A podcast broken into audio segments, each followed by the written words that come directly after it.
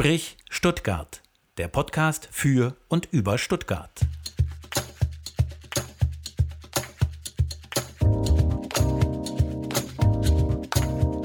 Sprich Stuttgart. Heute zu Gast Fola Dada. Sprich Stuttgart. Am Mikrofon Stefan Ferdinand und Tobias Feist. Heute also mit äh, zwei Professoren und einem Azubi letztendlich. so kann man sehen. Fola lacht schon, danke, dass du dir heute die Zeit genommen hast. Sehr gern. Ich habe die Aufgabe, dich in einer kurzen Vorstellung einfach mal den Leuten näher zu bringen. Und schon allein das ist ja eine Mammutaufgabe. Ich habe hier ein ganzes Blatt. Tiefluft holen? Ich ja, bin tief, gespannt. tief Luft holen ja. äh, und einmal schnell im Kurzdurchlauf. Du korrigierst mich, falls irgendwas falsch ist. Okay. Wir nennen dich Fola, aber eigentlich heißt du Fola Shade Dada. Fast. Fast. Voller Chade. Voller Chade, sorry. Ja, oh, ja. Gleich okay. die erste Korrektur. Mhm. Ja, sorry dafür. Das ist wichtig. ja. Namen sind das A und O. Namen sind das A und O, genau, richtig. Danke dafür. Gerne. Geboren bist du am 27. Oktober 1977 in Stuttgart, heißt du bist gerade 44 Jahre alt, bist die Tochter eines Deutschen, einer Deutschen und eines Nigerianers. Du liebst den Afrobeat äh, von dort, sagst du selber, und den Blues und die Soul-Schallplatten deiner Mutter. So ist es. Deine Karriere begann als Stepptänzerin und nicht, wie man das jetzt so sagen würde, vielleicht mit 20, sondern mit sieben hat dich Fred Astaire in den Bann gezogen. Und so bist du über den Step-Tanz sehr, sehr schnell zum Jazz gekommen. Du hast die New York City Dance School in Stuttgart besucht und auf deiner eigenen Homepage schreibst du, viele Jahre später wurde aus der Tänzerin die Sängerin und eine Band folgte der nächsten, bis das Musikstudium in Mannheim sie fesselte. Den hast du dann abgeschlossen, den Studiengang Jazz und Popularmusik mit dem Schwerpunkt Gesang 2004. Da sind wir jetzt äh, bei einem Alter von 27 Jahren. Ähm, an der Hochschule für Musik und Darstellende Kunst in Mannheim. Du bist also Diplomsängerin, danach hast du zwei Jahre an dieser Hochschule unterrichtet. Kurz nach dem Abschluss 2005 bis 2011 warst du Vocal Coach bei DSDS. Äh, sechs Muss Staffeln lang. Nicht jeder weiß, was DSDS ist. Deutschland, Deutschland sucht, den Superstar. Superstar. Äh, ja. genau. Reden wir geht, geht jetzt in die letzte Staffel. Ja. Mhm. Aber ohne dich. Ja, ohne mich. Auf jeden Fall. Und auch beim Supertalent von 2007 bis 2010 warst du Vocal Coach. Danach hast du deine eigene äh, Schule für Gesang und Sprecherziehung gegründet, das Stimmwerk. Heute bist du Dozentin an der Landesakademie für musizierende Jugend in Ochsenhausen dozierst auch an den Musikakademien in Stuttgart und Nürnberg. In Freiburg warst du bis 2017 ebenfalls dabei.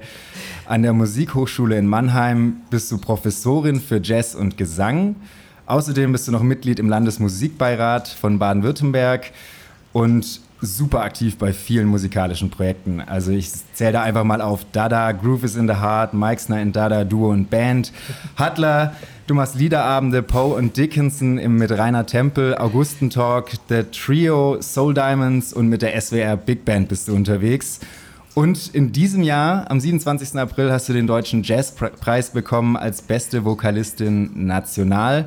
Die Stuttgarter Zeitungen und Nachrichten schrieb zu dem Anlass, sie habe die große Würdigung schon lange verdient. Ja. Und 2021 ist der Jazzpreis zum ersten Mal verliehen worden, heißt du bist zweite Preisträgerin. Und wie gesagt, das war jetzt eine Mammutaufgabe, einen Schnellabriss deines Lebens zu machen. Wie kommst du bei diesen ganzen Aufgaben überhaupt noch selber zum Musikhören und was hörst du dann? Die Frage stelle ich äh, mir selbst tatsächlich auch immer mal wieder. Ähm, ich äh, habe mich dazu durchgerungen, einfach zu sagen, es muss in Phasen ablaufen. Mhm. Ähm, bedeutet also, ich gräme mich nicht, wenn ich vor lauter Alltagsverantwortungen ähm, und Pflichten einfach nicht so sehr den kreativen Output-Knopf finde. Den finde ich nämlich höchst selten. Zurzeit finde ich ihn und schreibe Songs für ein Album, das aber eigentlich schon äh, 2000, natürlich 20 hätte kommen sollen, wobei ich sagen muss, also ähm, es wäre wahrscheinlich auch 2020 ohne Pandemie nicht gekommen, weil ich einfach nicht dazu gekommen bin, Stücke zu schreiben. Aber durch dieses Loch ähm, hat sich jetzt nochmal verzögert und jetzt bin ich gerade ganz froh, dass ich wieder anfange. Ähm, ich habe noch zwei, zweieinhalb Wochen Semesterferien mhm. und deswegen nutze ich das, um äh, schon mal Stücke zu schreiben und mit meiner Band zu spielen und Stücke zu erspielen, damit dann 2023 irgendwann ein nächstes Album kommt. Also ich ich akzeptiere die Phase und ich akzeptiere, dass bestimmte Etappenziele eben einfach länger brauchen, als das vielleicht bei jemand anderen wäre. Inzwischen bin ich auch noch Mitglied beim Deutschen Musikrat. es ist schon so, dass es, ähm, ich finde es super und manchmal denke ich, um Gottes Willen, wie soll das alles gelingen? Ich glaube auch, diese ganze Auflistung hier hat keinen Anspruch auf Vollständigkeit.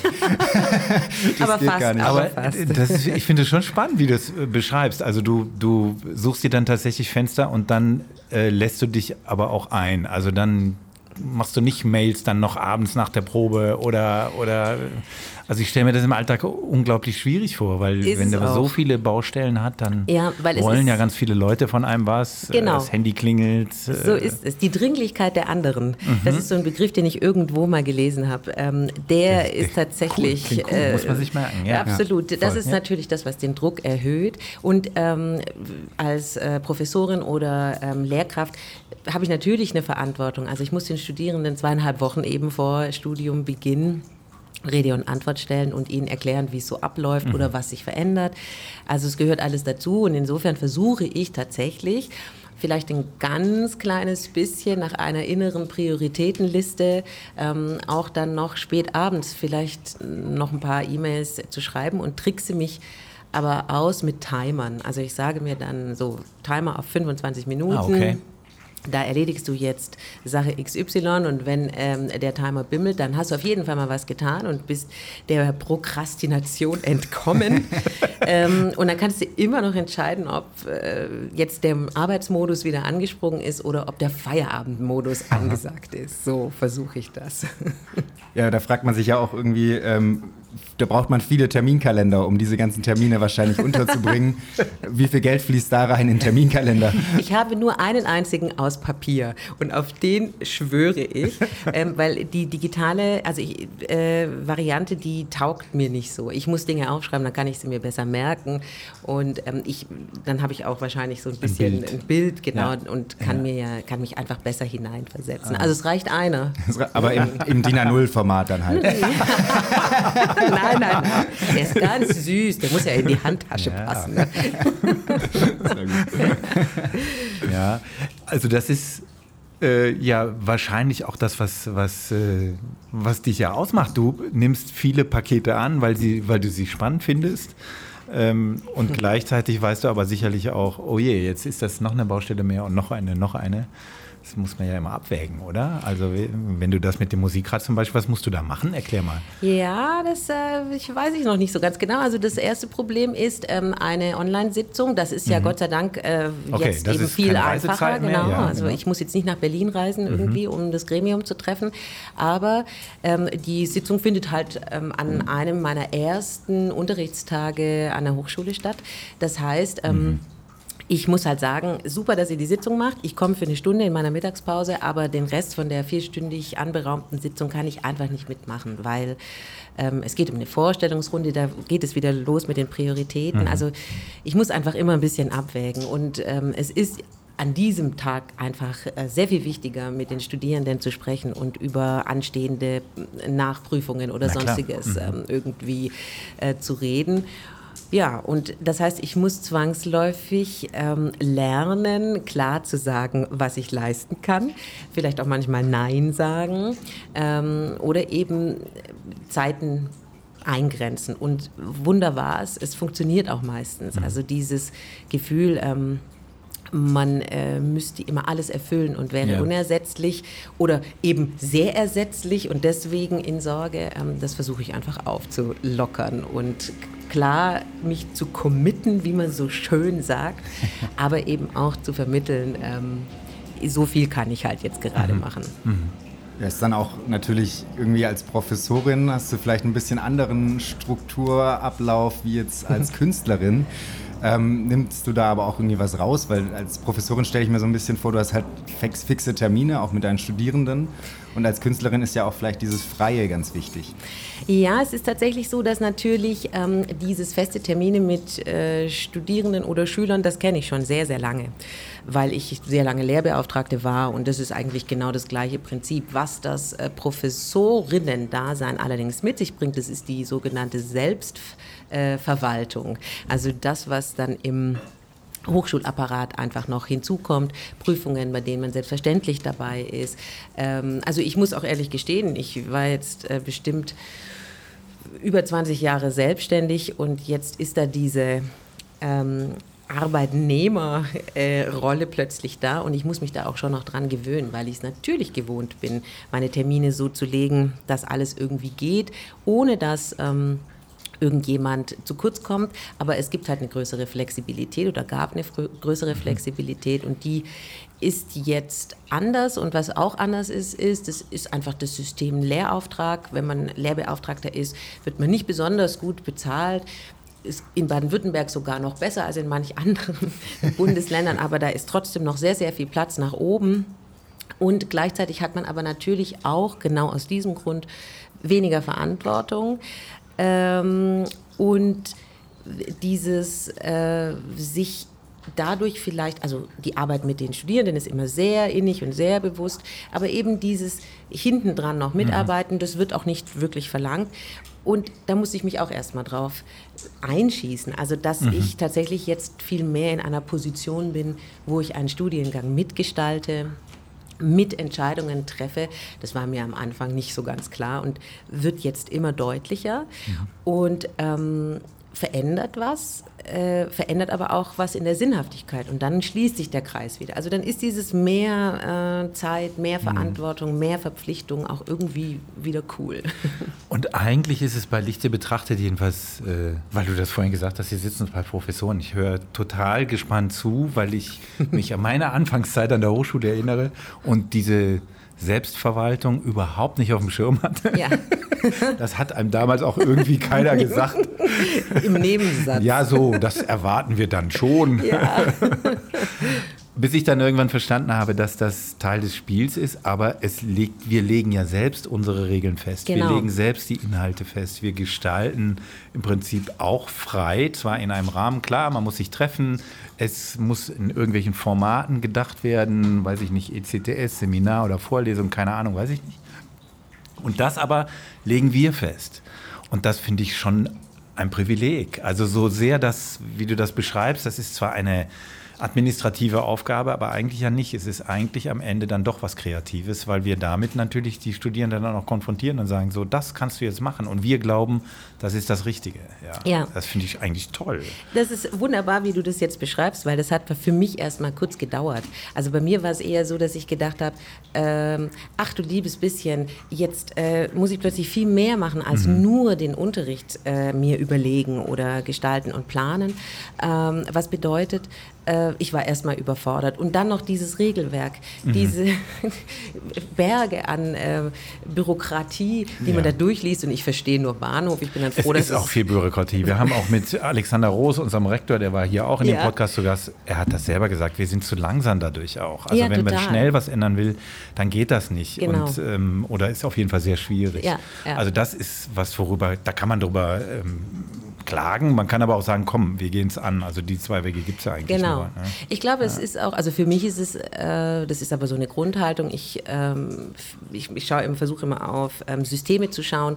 Und wenn da ähm, ein Kollege oder Kolleginnen drin sind, die sich damit sehr, sehr gut ähm, auskennen und auch irgendwie einfach die Sprache sofort durchleuchten mhm. und nicht fünfmal den Absatz lesen, dann äh, finde ich, ähm, darf man in einem System oder in einem Team immer so ein bisschen schauen, wer, wer besetzt welche genau. Position.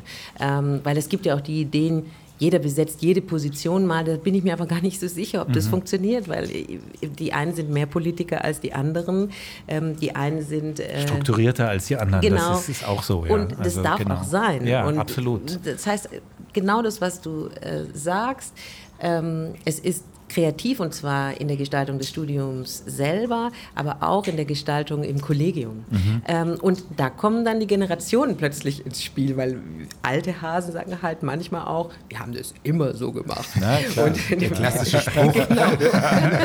und es steht auch irgendwo so geschrieben, dass es so sein muss. Und Junge sagen dann, ja, okay, das verstehen wir schon, aber ist es noch zeitgemäß? Also ja, ja, ja. und wir wissen, es dauert lange, bis man es richtig ändert, aber können wir vielleicht an den Nähten, an denen es gestrickt, ge, ge, genäht ist, ein bisschen ruckeln? Bewegen, ja. ja. ja, Heißt du extra auch manchmal an, weil du sagst, boah, so würde ich es halt nicht gern wieder weitermachen? Also ich, ähm, ich bin tatsächlich oft eine Beobachterin. Also ich gucke mir auch die Diskussionen oft in so Fachgruppensitzungen erstmal an und überlege, wer besitzt da jetzt eigentlich gerade welche Position mit welchem Anliegen und versuche dann in einem kurzen Moment, in dem mal keiner redet, ähm, die naja, für mich halt wichtigste Frage zu stellen, damit dann vielleicht wieder eine andere Diskussion oder ein anderer Blickwinkel im Raum steht, eine Diskussion in Gang kommt. Ähm, also ich, das ist so ein bisschen meine Aufgabe, sehe ich zumindest. Also mhm. Für mich ist es meine Aufgabe. Ich muss ganz ehrlich sagen, also dass wir in das Gespräch einsteigen und eine Viertelstunde über Studienprüfungsordnungen reden. und das mit der Künstlerin Pola Dada, das ist schon mal die erste Überraschung. aber ich kann ja. Also, aber nein, ja, aber es ist, äh, ist, ja was, was dich im Moment umtreibt. Also Ach, ist ja definitiv. Eben, also insofern passt es ja. Und es ist natürlich, also es leidet jetzt dann zum ähm, Künstlerin sein natürlich schon äh, über. Ähm, es ist als Künstlerin eben sehr ähnlich. Also eigentlich würde ich gerne mich immer nur um mich kümmern, mhm. aber das funktioniert natürlich nicht, weil ich alleine kann auf einer Bühne nicht bestehen. Ich brauche meine Leute. Ähm, also ist dieses Überlegen, wie können Vorgänge für alle angenehm sein, ähm, ist auch auf jeden Fall mein Thema. Und das Künstlerin sein äh, im Alltag oder so, ähm, ich weiß gar nicht, ich glaube, ich bin halt, es ist einfach mein Beruf. Mhm. Also ich mache es einfach. Ich singe meistens aber nur im Unterricht, zu Hause sehr selten. Wenn ich was vorbereiten muss, singe ich. Ähm, also ich bin so eine ein, ja, ich, es ist einfach mein Beruf. Da ist mhm. auch gar nicht so viel Romantik dabei eigentlich. Ja, ja, das äh, glaube ich wird einem von außen gerne mal zugeschrieben. Ja, also dass da die Muse kommt ja. und so. Ja. Vielleicht kommt die auch manchmal. Die ich, kommt. Ich, eben. Also, sie kommt äh, und es ist genau. beglückend. Ja. ja, aber sie ist halt auch oft. Das sind die Phasen, von denen ich vorhin geredet habe. Da sagt die Muse, also entschuldige mal, aber genau. andere würden mich jetzt äh, würde mir einen roten Teppich ausrollen und bei dir für 20 Minuten mal kurz reinhüpfen. Nein, das mache ich nicht. okay. Sehr schön. Ähm, was für ein Einstieg. Wir haben noch nicht erklärt, was Sprich Stuttgart ist und das kann ich ja mal schnell tun für die, die jetzt heute das erste Mal zuhören. Äh, und das sind bestimmt, weil du da bist, Fola, ganz viele aus einem Bereich, den wir vielleicht noch nicht so hatten. Ähm, genau, Sprich Stuttgart haben wir an der Hochschule der Medien ins Leben gerufen, am Institut für Moderation. Äh, aus zwei Gründen. Einmal wollten wir mit den Menschen reden, die in dieser Stadt ein bisschen was bewegen oder bewegend sind. Wir wollen das gar nicht so eng sehen, sondern das können alle möglichen Menschen sein, die werde ich nachher nochmal nennen. Äh, das war der erste Grund, ein bisschen in den Dialog kommen. Äh, entstanden 2020, jetzt sind wir bei Folge 60. Du bist die 60. Folge, wow. Fola. Genau, und äh, da war damals ziemlich Randale in der Stadt und dann haben wir gesagt, okay, da muss man irgendwie was dagegen setzen und sagen, lasst uns doch ins Gespräch kommen. Das war der eine Grund. Der andere Grund ist, dass junge Studierende und Teilnehmerinnen und Teilnehmer des Qualifika Qualifikationsprogramms Moderation, das machen wir am IMO, da bilden wir Moderatorinnen und Moderatoren aus, die sollen auch mal eine Gelegenheit haben zu üben, in Anführungszeichen. Der Tobi Feist, der hier neben mir sitzt, muss nicht so richtig viel üben, aber ich glaube, zwei Stunden Format hast du auch noch nicht gemacht, oder? Zwei Stunden Format am Stück habe ich bis jetzt auch noch nicht gemacht. Nee, also ich hatte, das, das Einzige, was ich mal hatte, war 1,45 Livestream, aber das ist, da tauchst du ja nur zwischenzeitlich mal kurz auf. ja. ja. Gut, das sind die, sind die Motive für diesen Podcast und wer zu Gast war, das sage ich jetzt alles und lese alle 60 Namen vor. Es ist vor das allerletzte Mal, dass wir das tun, weil es jetzt mit 60 Namen dann irgendwann mal gut ist. Aber ich glaube, immer davor stelle ich dich auch nochmal vor. Ach so, ja, okay, das stimmt. ja, dann mach mal. Du bist äh, Stefan Ferdinand, du hast das Institut für Moderation schon angesprochen, dessen Leiter bist du und du bist an der HDM Professor für Journalistik und eben der Direktor dieses Instituts. Ganz genau. Und das sind dann immer so äh, Funktionsbezeichnungen. Direktor. Das Klingt war, super. Das klingt super, ne? Ja. Und ich weiß noch, als wir das, es war ja nicht meine Idee, sondern es war die Idee von Wieland Backes, dieses Institut zu gründen. Beziehungsweise der wollte auch gar kein Institut gründen, der wollte Moderatoren ausbilden und der Rektor kam auf die Idee und hat dann gesagt, hey, da bilden wir ein Institut und ihr werdet Direktoren. Aha, dann bist du okay, jetzt bin ich Direktor. Klingt wirklich ganz toll. Aber äh, das ist äh, Schall und Rauch. Aber die Namen, die ich jetzt vorlese, nicht. Und dafür habe ich ein Musikbett. Das steht hier auf dem Knopf, den drücke ich jetzt. So, damit das ein bisschen erträglicher wird mit den ganzen Namen.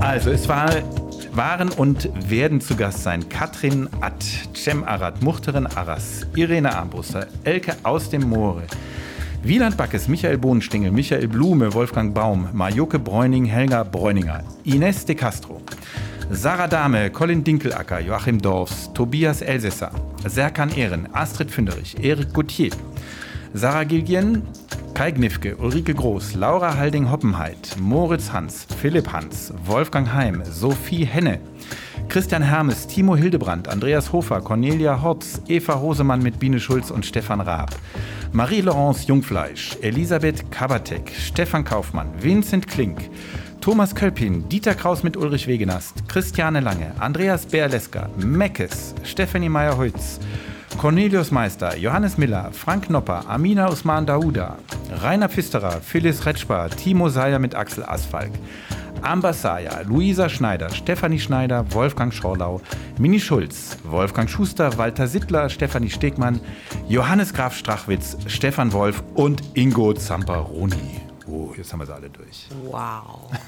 Trinkst noch einen Schluck Wasser Ich jetzt. finde, ja, ja ich finde, eigentlich, mich hat neulich jemand, mich hat neulich jemand gefragt, warum lest ihr das immer alles, alles vor? Und dann habe ich gesagt, ja, einmal, weil tatsächlich immer wieder neue Hörerinnen und Hörer da sind, aber sie können natürlich auch alle auf äh, sprichstuttgart.de gehen, da stehen die Namen natürlich auch alle, oder auf sprichstuttgart an einem Podcast auf Instagram. So, dann ist das jetzt auch untergebracht. Das ist der eine Grund. Und der zweite Grund, habe ich gesagt, dass sich die Gäste geehrt fühlen, in einer solchen Reihe auch aufzutauchen. Aber das finde ich schon vielleicht ein bisschen too much, oder?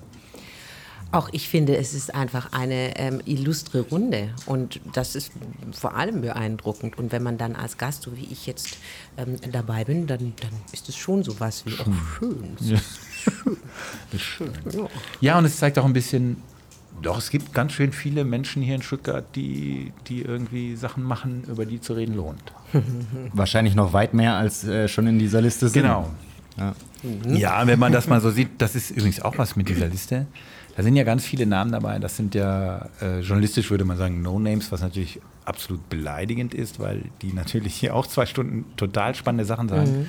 Und das sind mindestens genauso viele wie diese Prominamen. Ich habe das mal äh, versucht zu bilanzieren.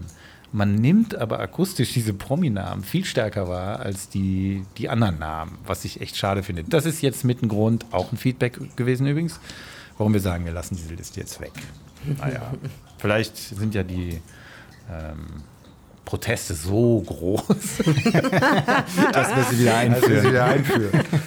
wow, Glaube ich nicht. Okay. Und dann haben wir ein Element, ähm, das wir zwingend jetzt bringen müssen, weil es hier im Hintergrund so tropft, als säßen wir irgendwie in der Kanalisation. Tun wir aber nicht. Sprich Stuttgart. Ortsbeschreibung. Fola, die musst du leisten. Wo sind wir? Oha. Wir sind auf dem ähm, Waldfriedhof Stuttgart, mitten eingebettet im Stadtwald Stuttgart, oberhalb von Heslach, eingezwängt von, was ist es, Sonnenberg. Sonnenberg gehörend zu Degerloch und rüber ins Kaltental. Ähm, ein Ort, weil ich in Heslach wohne, der mir sehr schnell, weil zu Fuß doch gut zu erreichen, Aber steil. aber steil, jawohl, das ist dann ähm, das kleine bisschen Training. Und das kleine bisschen Training wird aber versüßt durch, ähm, ja, ich würde sagen, es ist ein Kraftort. Also große alte Bäume, wichtige Menschen, ähm, die Ach, ihre Ruhestätte gefunden haben, aber auch einfach Menschen, die ihre Ruhestätte gefunden haben. Und ich finde diese Ruhestätte hier wirklich großartig. Ähm, Eichhörnchen, die ich gerne zähle. Und tatsächlich viel Natur, ähm, die einfach tröstend ist. Und gehört für mich immer dazu, auch wenn ich eigentlich nur einen kurzen Waldspaziergang machen wollte, dann streife ich zumindest immer einen Flügel des Waldfriedhofes ähm, und entdecke jedes Mal was Neues. Und das ist eigentlich noch viel schöner. Also, dass es nie langweilig wird und man auf keinen Fall versäumen sollte, mit allen Sinnen hier durchzulaufen. Das hast du wunderschön beschrieben. ja, wirklich. Und wir sitzen ganz konkret auf der Rückseite der, ne, heißt das Aussiedlungshalle? Ich bin echt da nicht so der Profi in, den, in der Diktion. Das hätte ich besser recherchieren müssen. Ich glaube, es Normalerweise heißt so, sagt man das, glaube ich, so, ja. Genau. Und die ist überdacht mit so einer kleinen, wie soll man das nennen? Ähm, da sind so ein paar klassizistische, glaube ich, Säulen. Und dazwischen steht eine Dame. Tobi, da weißt du mehr. Ja, genau. Das, das ist äh, die Dame, die hier mit den, die Jungfrau mit den Tränenschalen heißt. Ähm, das ist ein Kunstwerk von Josef Zeitler von 1914. Das ist auch ähm, der Grund, warum es hier so tropft, denn aus diesen Tränenschalen tropfen Stück für Stück tropft Stück für Stück Wasser in eine große Schale, in der eben diese Jungfrau platziert ist. Und ähm, bei dem bei dem Kunstwerk steht dabei, jeder Tropfen gilt zugleich einem soeben erlöschenden Menschenleben. Tagtäglich aktueller denn je heutzutage ähm, sind da einige dabei, die vielleicht hätten verhindert werden können. Ja, das hast jetzt du wiederum sehr schön beschrieben. Absolut. Weil das ist tatsächlich, äh, geht einem durch den Sinn, wenn man diese, diese Dame hier sieht mit diesen Schalen. Das ist echt ein, ein ziemlich schönes Bild. Also daraus kann man schließen, es regnet gerade. Äh, Froda hat trotzdem gesagt, dass wir uns hier treffen, was ich ganz toll finde. Und so haben wir hier Unterschlupf gefunden in diesem kleinen äh, überdachten Terrasse. Äh, Und ich danke nochmal der Stadt, dass wir hier sein dürfen, denn das ist natürlich alles beantragt, äh, ganz legal. Und da fährt auch immer wieder Personal vom Waldriefhof vorbei. Also wenn wir da ein Autochen hören, die sind auch nicht auf Strom umgestellt, dann wissen jetzt alle, warum das so ist. Es ist sehr heimelig, muss ich ehrlich sagen. Also, oder? Also ich meine, es ist, Ja, hat eine wirklich schöne Atmosphäre. Danke, dass du diesen Ort ausgesucht hast. sehr Froda. gerne. Sollen wir noch sagen, wer hier rumliegt so? Ja, das ist äh, dann aber wieder die nächste Liste von, Ja, genau. von Personen. Weißt du denn, wer hier so Oh, äh, jetzt liegt? Prüfungsfrage. Uiuiui. Nein, nein, nein. Ähm, äh, Klett, glaube ich, Ja, gell? genau. Ja. Ähm, dann, Rudolf Klett, genau, das war Ja. der erste OB in Stuttgart, genau. Nach dem Krieg, ja. Ja, stimmt, danke. So, Stimmt, Klett.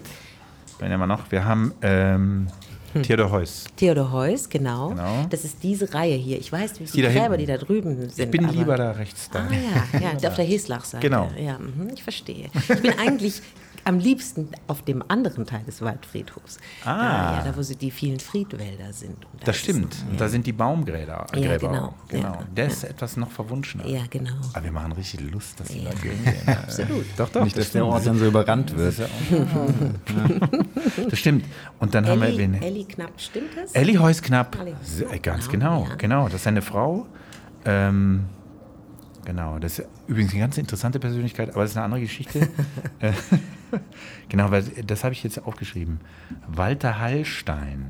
Ähm, ich habe das nur im Geschichtsunterricht noch als Hallstein-Doktrin im Kopf. Das hatte irgendwas mit der EG, EWG, EU irgendwie zu tun. Keine Ahnung. Weiß ich nicht. Hast du noch jemand? Ähm, ja, wir hätten zum Beispiel auch Robert Bosch. Oh, okay. Mhm. Ja, den hätte man, also Den hätte man, eigentlich sich wissen. erinnern können. Den ja. hätte man nicht. Ja, sein, sein großes B prangt ja überall rund um Stuttgart. Genau. Und äh, Eduard Bräuninger. Genau. Okay. Das weiß ich auch nicht. Und aus der Künstlerei, äh, aus, der, äh, aus der Malerei und äh, im künstlerischen Bereich. Künstlerei ist auch eine gute Sehr schön, ja. Hans-Dieter Bonet. Otto Herbert Hayek. Oder Okay. auch Paul Bonatz. Paul Bonatz. Der, dessen Bau ist ja sehr in Diskussion immer. Ja, richtig. Mhm. Adolf Hölzel kennt man. Aber Gesangskund, Sigrid Onegin. Sagt ihr das was? Nein. Wolfgang, Win, Wolfgang Windgassen, doch, das war ein Opernsänger. Mhm, Das war ein Opernsänger. Weiß ich aber auch nicht. Also gut, jetzt ist genug mit Namen. Tobi, Ja, dann kehren wir doch wieder zurück zu dir, Fola, dem großen Namen der heutigen äh, Ausgabe von Sprich Stuttgart. Und ähm, ja, wir hatten es vorhin schon mal angerissen mit Musik hören. Äh, wir haben es jetzt auch angerissen hier mit der Ortsbeschreibung. Ähm, da fragt man sich ja schon, was hat Fola Dada mit so vielen Funktionen und so viel künstlerischen Bands und, und Projekten, was hat die denn noch für Hobbys abseits äh, der Musik? ähm, ja, genau. Also Hobbys abseits der Musik, das ist ja schon mal, also ich habe quasi früher die, die, Musik als Hobby gehabt, das war ein ganz mhm. anderes Dasein. Jetzt ist ja die Musik mein Beruf und es verändert viel. Also die Hobbys, die dann tatsächlich immer noch Hobbys bleiben durften, ähm, ist Lesen, mhm. so ganz normal ähm, und auch unterschiedlich und sehr oft Krimis, weil das ist einfach was ganz anderes. Und dann, dann, dann, dann ist es irgendwie, also es ist eine Form von Entspannung. Das Rumlaufen in der Natur, wandern gerne, ähm, aber nicht zu dolle. Ähm, stehen bleiben und hinschauen ist auch ein Hobby. Kochen, lecker kochen. Mhm.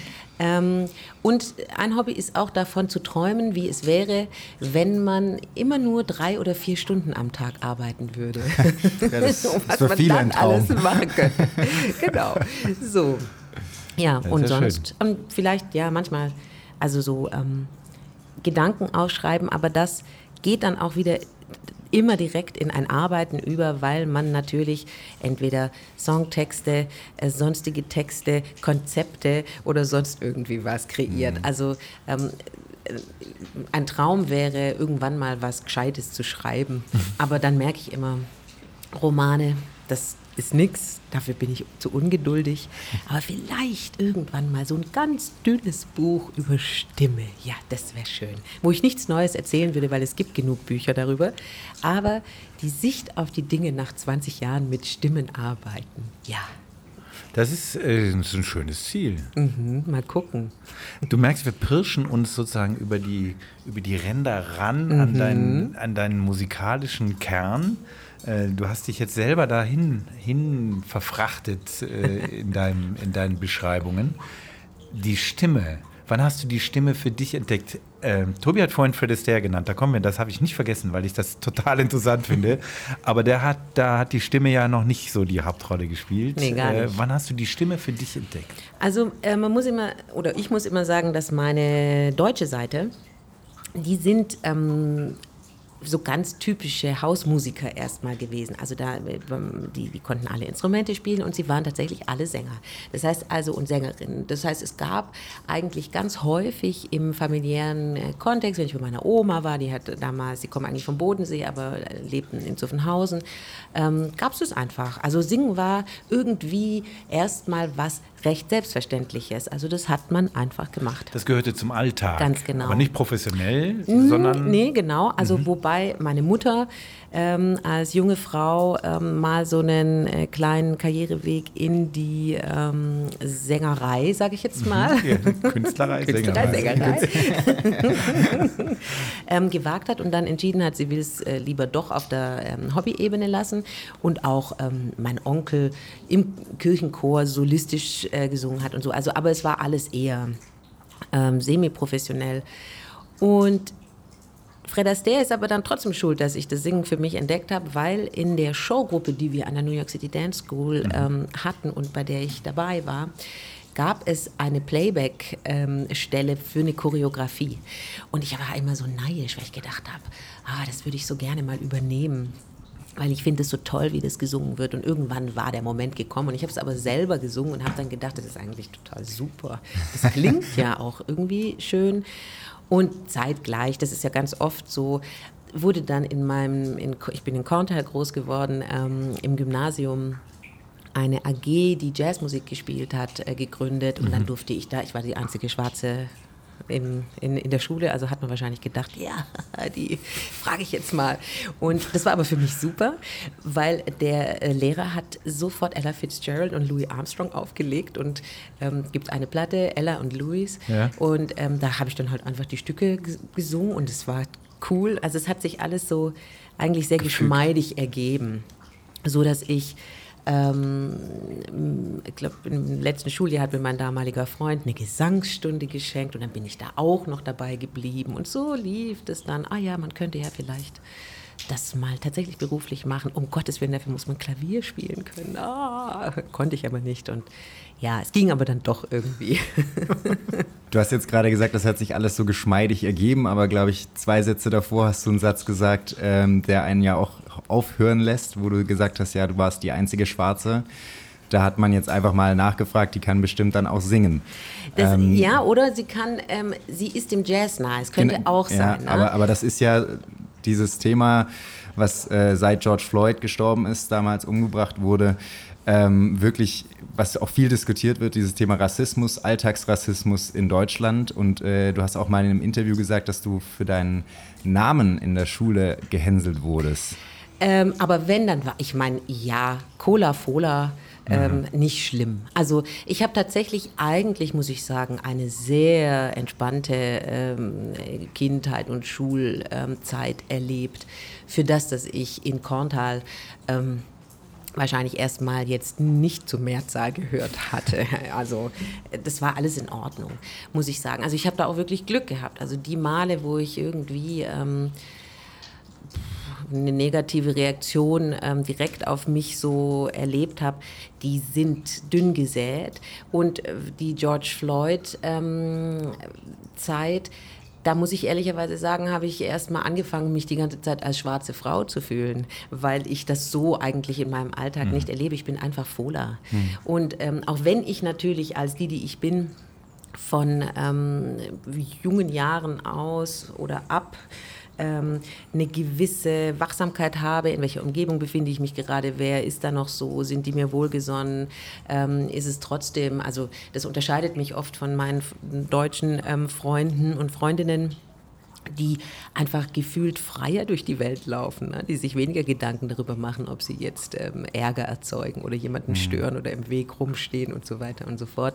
Das ist bei mir schon so ein kleines bisschen äh, angelegt, dass man immer ein bisschen guckt, dass man mhm. also sich korrekt verhält, weil mhm. man unter Umständen von bestimmten Individuen sowieso schon als Störenfried ähm, äh, erkannt wird oder äh, so betitelt wird. Und wenn man dann auch noch tatsächlich etwas tun würde, dann wäre das besonders doof. Ähm, trotz dieser, ich nenne es jetzt mal äh, Vorsichtsmaßnahme im Alltag, ähm, bin ich eigentlich also eher so farbenblind durch die Welt gelaufen. Ähm, es ist interessant, liegt das äh, vielleicht auch daran, dass du in einem Bereich arbeitest, der per se ähm, offen, liberal, äh, tolerant ist?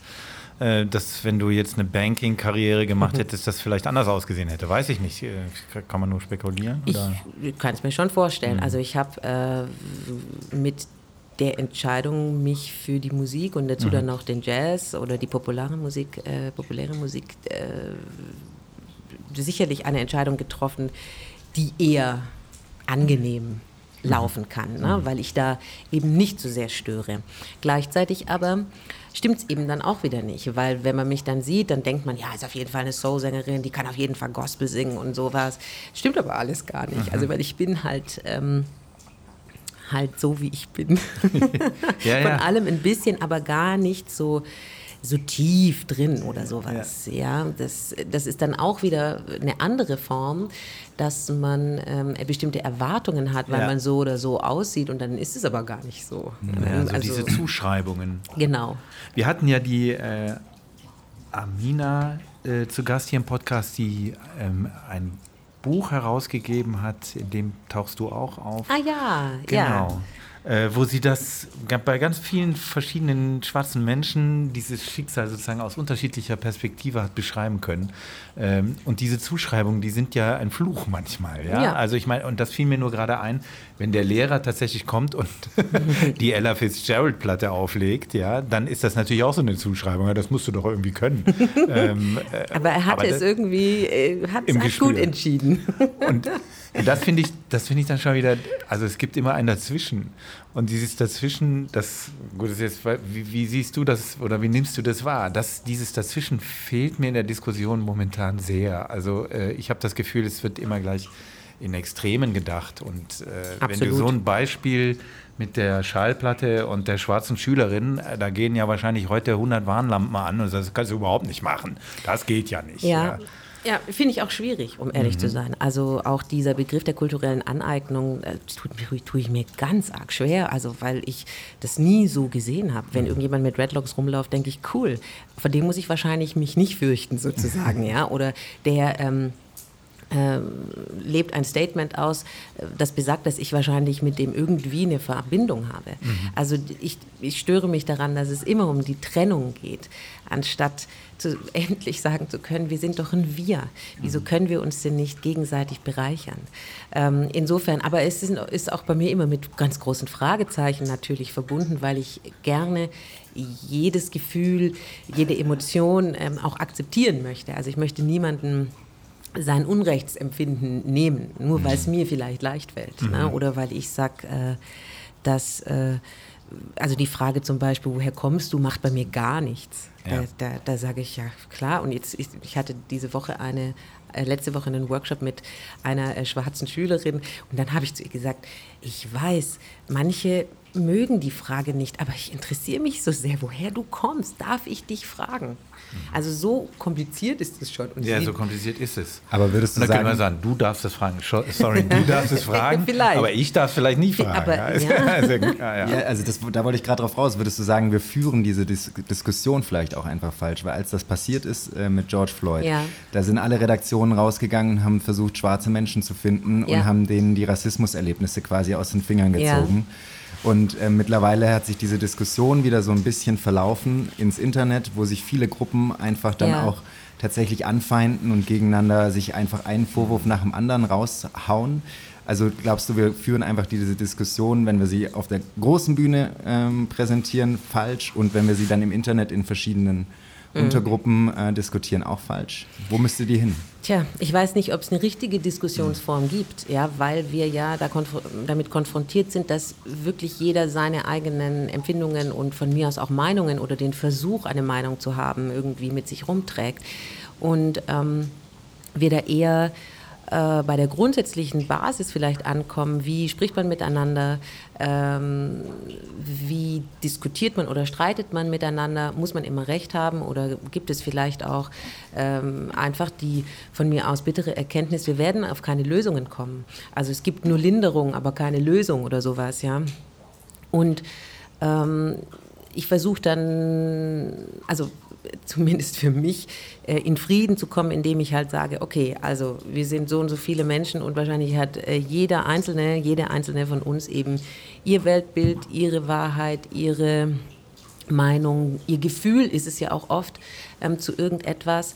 Ähm, wenn man es offener, vielleicht auch leichter nehmen könnte oder zumindest mit dem Ausweg, vielleicht überzeuge ich ja mein Gegenüber nicht, aber ähm, das ist nicht schlimm, sondern es ist eher wichtig, dass alle gehört werden, mhm. ohne dass es ein ganz richtig oder eben ganz falsch gibt, weil es ist viel zu vielschichtig. Mhm. Ja, natürlich ähm, möchte ich das N-Wort nicht hören, ja, überhaupt nicht. Gleichzeitig aber äh, fahre ich durch Oberschwaben und sehe ähm, das Hotel Mohren. Das hat aber mit mir gar nichts zu tun. Das ist Geschichte, da ist dann auch noch ein Abbild mit Nasenring drauf und sowas. Ähm, für, mit mir hat es überhaupt nichts zu tun. Gleichzeitig aber, wenn ich da hineingehe, es gibt ein ähm, tolles Hotel, das so heißt, und da bin ich sehr gerne Gast, dann ist es trotzdem in meinem Nacken. Dann denke ich, ja, wahrscheinlich sitzt da jetzt schon irgendjemand drin, der sagt, mhm. ja, so. Aber ich merke dann, dass eben mein Geist in der Lage ist, sich die Köpfe der anderen Menschen zu zerbrechen. Ich selber aber damit überhaupt kein Problem habe, weil ich werde da mit Namen begrüßt, freudig. Mhm. Ähm, man wird, es, es, es geht mir ja darum. Mhm. Also wie werde ich als Person, die ich bin, ähm, behandelt? Und das kommt, glaube ich, zu kurz. Also und dass auch die Menschen zusammenkommen genau, letztendlich. Mhm. Genau, also wir halten uns immer an irgendwelchen äh, Dingen auf, anstatt uns wirklich zu begegnen. Und da müssten wir ran. Aber vielleicht haben wir das auch, weiß ich nicht, verlernt. Halt verlernt, ja, oder es ist erschwert ja, oder sowas. Vielleicht ist das in den, in den ähm, Diskussionsprozessen auch so ein, ähm, so ein Ablauf, der den gab es vielleicht in der Vergangenheit so auch schon. Wenn ich so bestimmte Debatten das ist wie so ein Pendel, hat mal ähm, jemand sehr schlau gesagt und formuliert. Ein Pendel, das jetzt ins Extreme geht. Ich nehme es genauso wahr, wie, wie du das jetzt beschrieben hast, ähm, Tobi, dass das so verhärtet und extremistisch quasi geführt wird, auch gerade im Netz. Das ist natürlich auch ein Beschleuniger. Und dieses Pendel pendelt vielleicht wieder zurück und dann sind wir einen Schritt weiter und vielleicht dann bereit, wo du schon bist, Fola, nämlich für, diese, für diesen open-minded Blick. Ich Ja. muss ja den anderen nicht unbedingt umdrehen, Ja. das muss ich nicht. Ja, es ist interessant, dass du das so sagst, weil manchmal denke ich echt, ich habe da so eine Diskussionsrunde ausgelassen, weil ich für mich einfach ein- immer nur im Wir denke. Also ich, ich, ich will nicht getrennt sein. Und es geht ja bei mir schon los. Ich bin ja, ich habe ja wahrscheinlich aus der Perspektive einer, also meines Vaters zum Beispiel, der nur Nigerianer ist, in Anführungsstrichen, also ganz schwarz. Ich hingegen bin ja mixed. Ähm, das heißt also, ich dürfte wahrscheinlich mich gar nicht äh, in die Position hineinschwingen, zu sagen, es ist doch alles so leicht, weil ich habe ja vielleicht einen Vorteil, weil bei mir noch was Weißes dabei ist. Also da fällt, aber diese, diese Gedankengänge, das sind nicht meine, ja, sondern ich äh, würde gerne ähm, in der Lage sein, und es ist wirklich auch für mich ein Üben, ähm, einfach nur Menschen zu begegnen. Menschen begegnen Menschen. Ja. Da ist nicht mal ein Geschlecht dabei. ja, Ja, es ja. Sind einfach nur Menschen. Oder auch noch weiter, Lebewesen begegnen Lebewesen. Ja, ja, aber also, dann müssen sie dir aber auch so begegnen. ja, genau, na klar. Das ist die. Und du, also wir müssen ja jetzt auch langsam vielleicht mal wieder den Bogen zu deiner Arbeit bekommen, aber vielleicht kann man das in der Frage ein bisschen vermixen. Du arbeitest ja jeden Tag mit Menschen, du arbeitest mit jungen Menschen. Ähm, wenn man jetzt sagen würde, diese Open-Minded Gesellschaft, merkst du, wenn du mit jungen Menschen arbeitest, dass die viel eher da ist oder gibt es da auch noch die ähm, Vorbehalte, um, um mal wieder auf deine Arbeit vielleicht ein bisschen zurückzukommen und danach, ja. Also da sind wir wahrscheinlich wieder in der Branche, in der ich mich aufhalte. Ne? Also ich habe ja ähm, jetzt in meinem, ähm, in, in den Hochschulen habe ich Menschen, die kennen Jazz und wollen Jazz studieren. Also für die ist jetzt, glaube ich, ähm, das überhaupt gar keine Frage, ob ich, ob ich grün oder schwarz bin oder sonst irgendwie was. Das heißt also, da erlebe ich eigentlich, das spielt gar keine Rolle. Also man mag sich oder man mag sich nicht, ganz egal, woher die Person kommt. Ähm, was ich eher also sehe, ist, dass es eine ganz, ganz große Wachsamkeit gibt für sexistische äh, Themen. Und das finde ich auch super. Also man darf äh, äh, ruhig als junge Frau sich hinstellen und einem äh, älteren Mann, der das gar nicht unbedingt meint, sondern das war schon immer so die Art und Weise, wie man sich so unter Kumpels unterhalten hat. Da darf man dann schon mal sagen, Entschuldigung, aber das möchte ich eigentlich nicht hören. Und im Idealfall ist es dann so, dass äh, die Person, also der ältere Mann, dann sagt, oh, das war mir so gar nicht bewusst. Ich höre dich, ähm, ich verändere das. Der wird es nicht äh, verändern in seiner Peer Group, aber er wird es verändern im, im. Idealfall im Blick zu s- den Menschen, mit denen er vielleicht arbeiten muss und so. Also das finde ich toll, dass es auch so selbstverständlich ist, sich so hinzustellen. Gleichzeitig sehe ich aber dafür auch eine sehr hohe Belastung bei dieser äh, jungen Generation, weil ich glaube manchmal dadurch, dass alles möglich ist, alles irgendwie eine Benennung braucht, ist die Überforderung die ganze Zeit da. Wer bin ich? Was will ich? Was gibt es noch? Wann soll ich das alles machen? Ähm, also es ist, die haben andere Themen, ne, die, die ähm, sie herausfordern. Und alles ist öffentlich.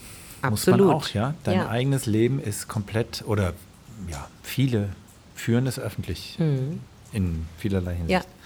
Aber Tobi, du hast ja völlig recht. Wir wollten noch über die Musik.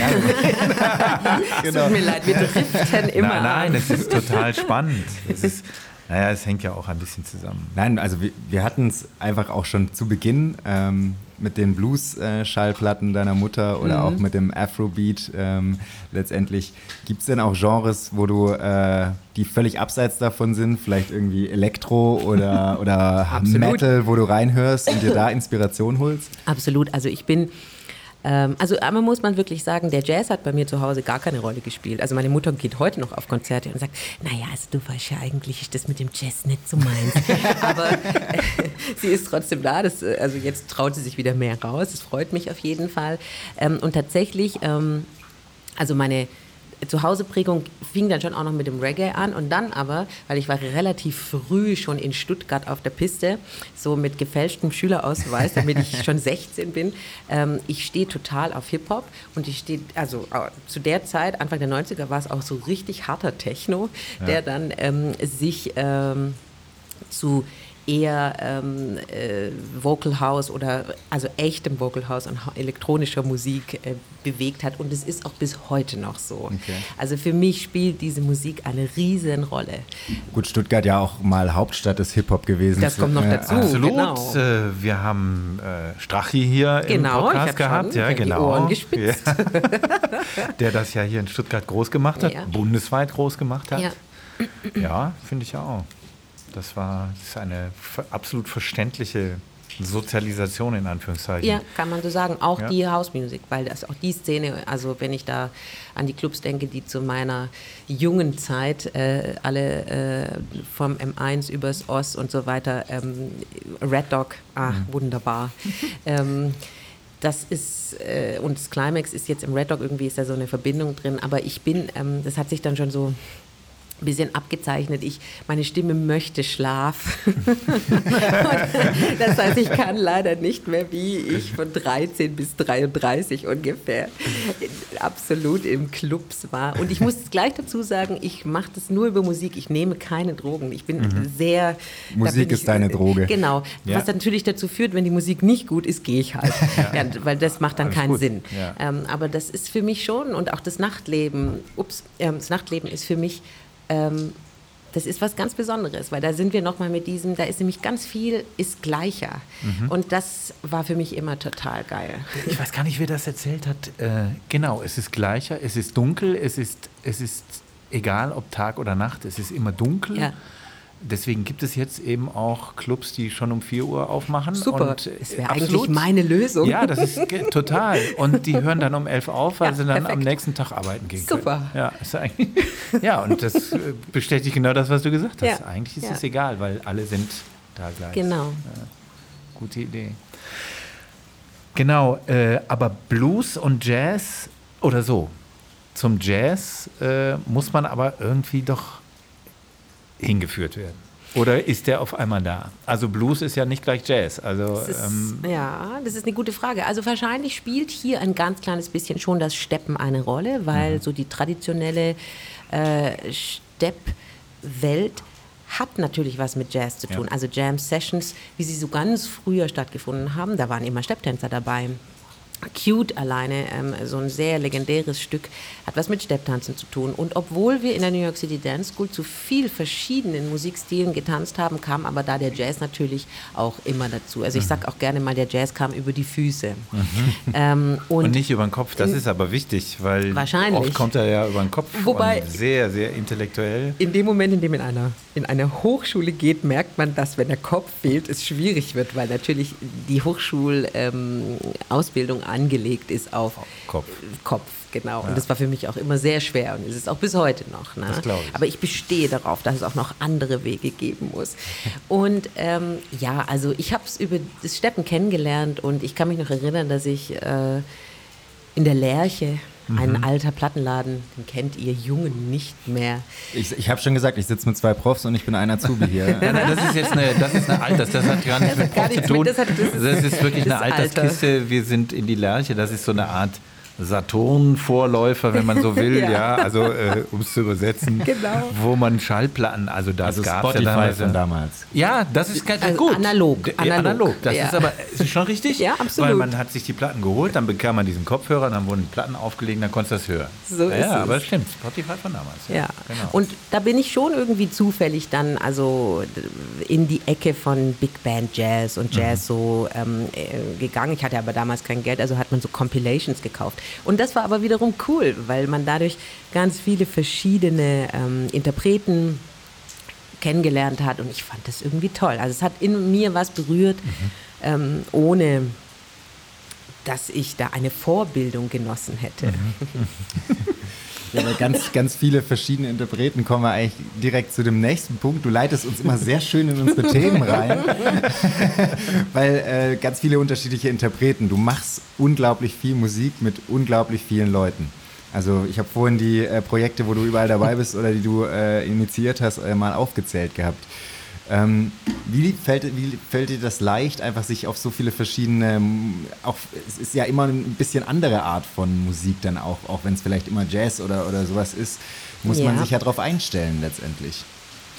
Ich glaube, ich habe, ähm, ohne das äh, im Plan gehabt zu haben, es einfach geschafft, dass ich überall ich selber sein darf. Mhm. Das hilft natürlich total, weil ich dadurch ähm, ein Einstellen ähm, immer mit meiner Persönlichkeit verbinden kann.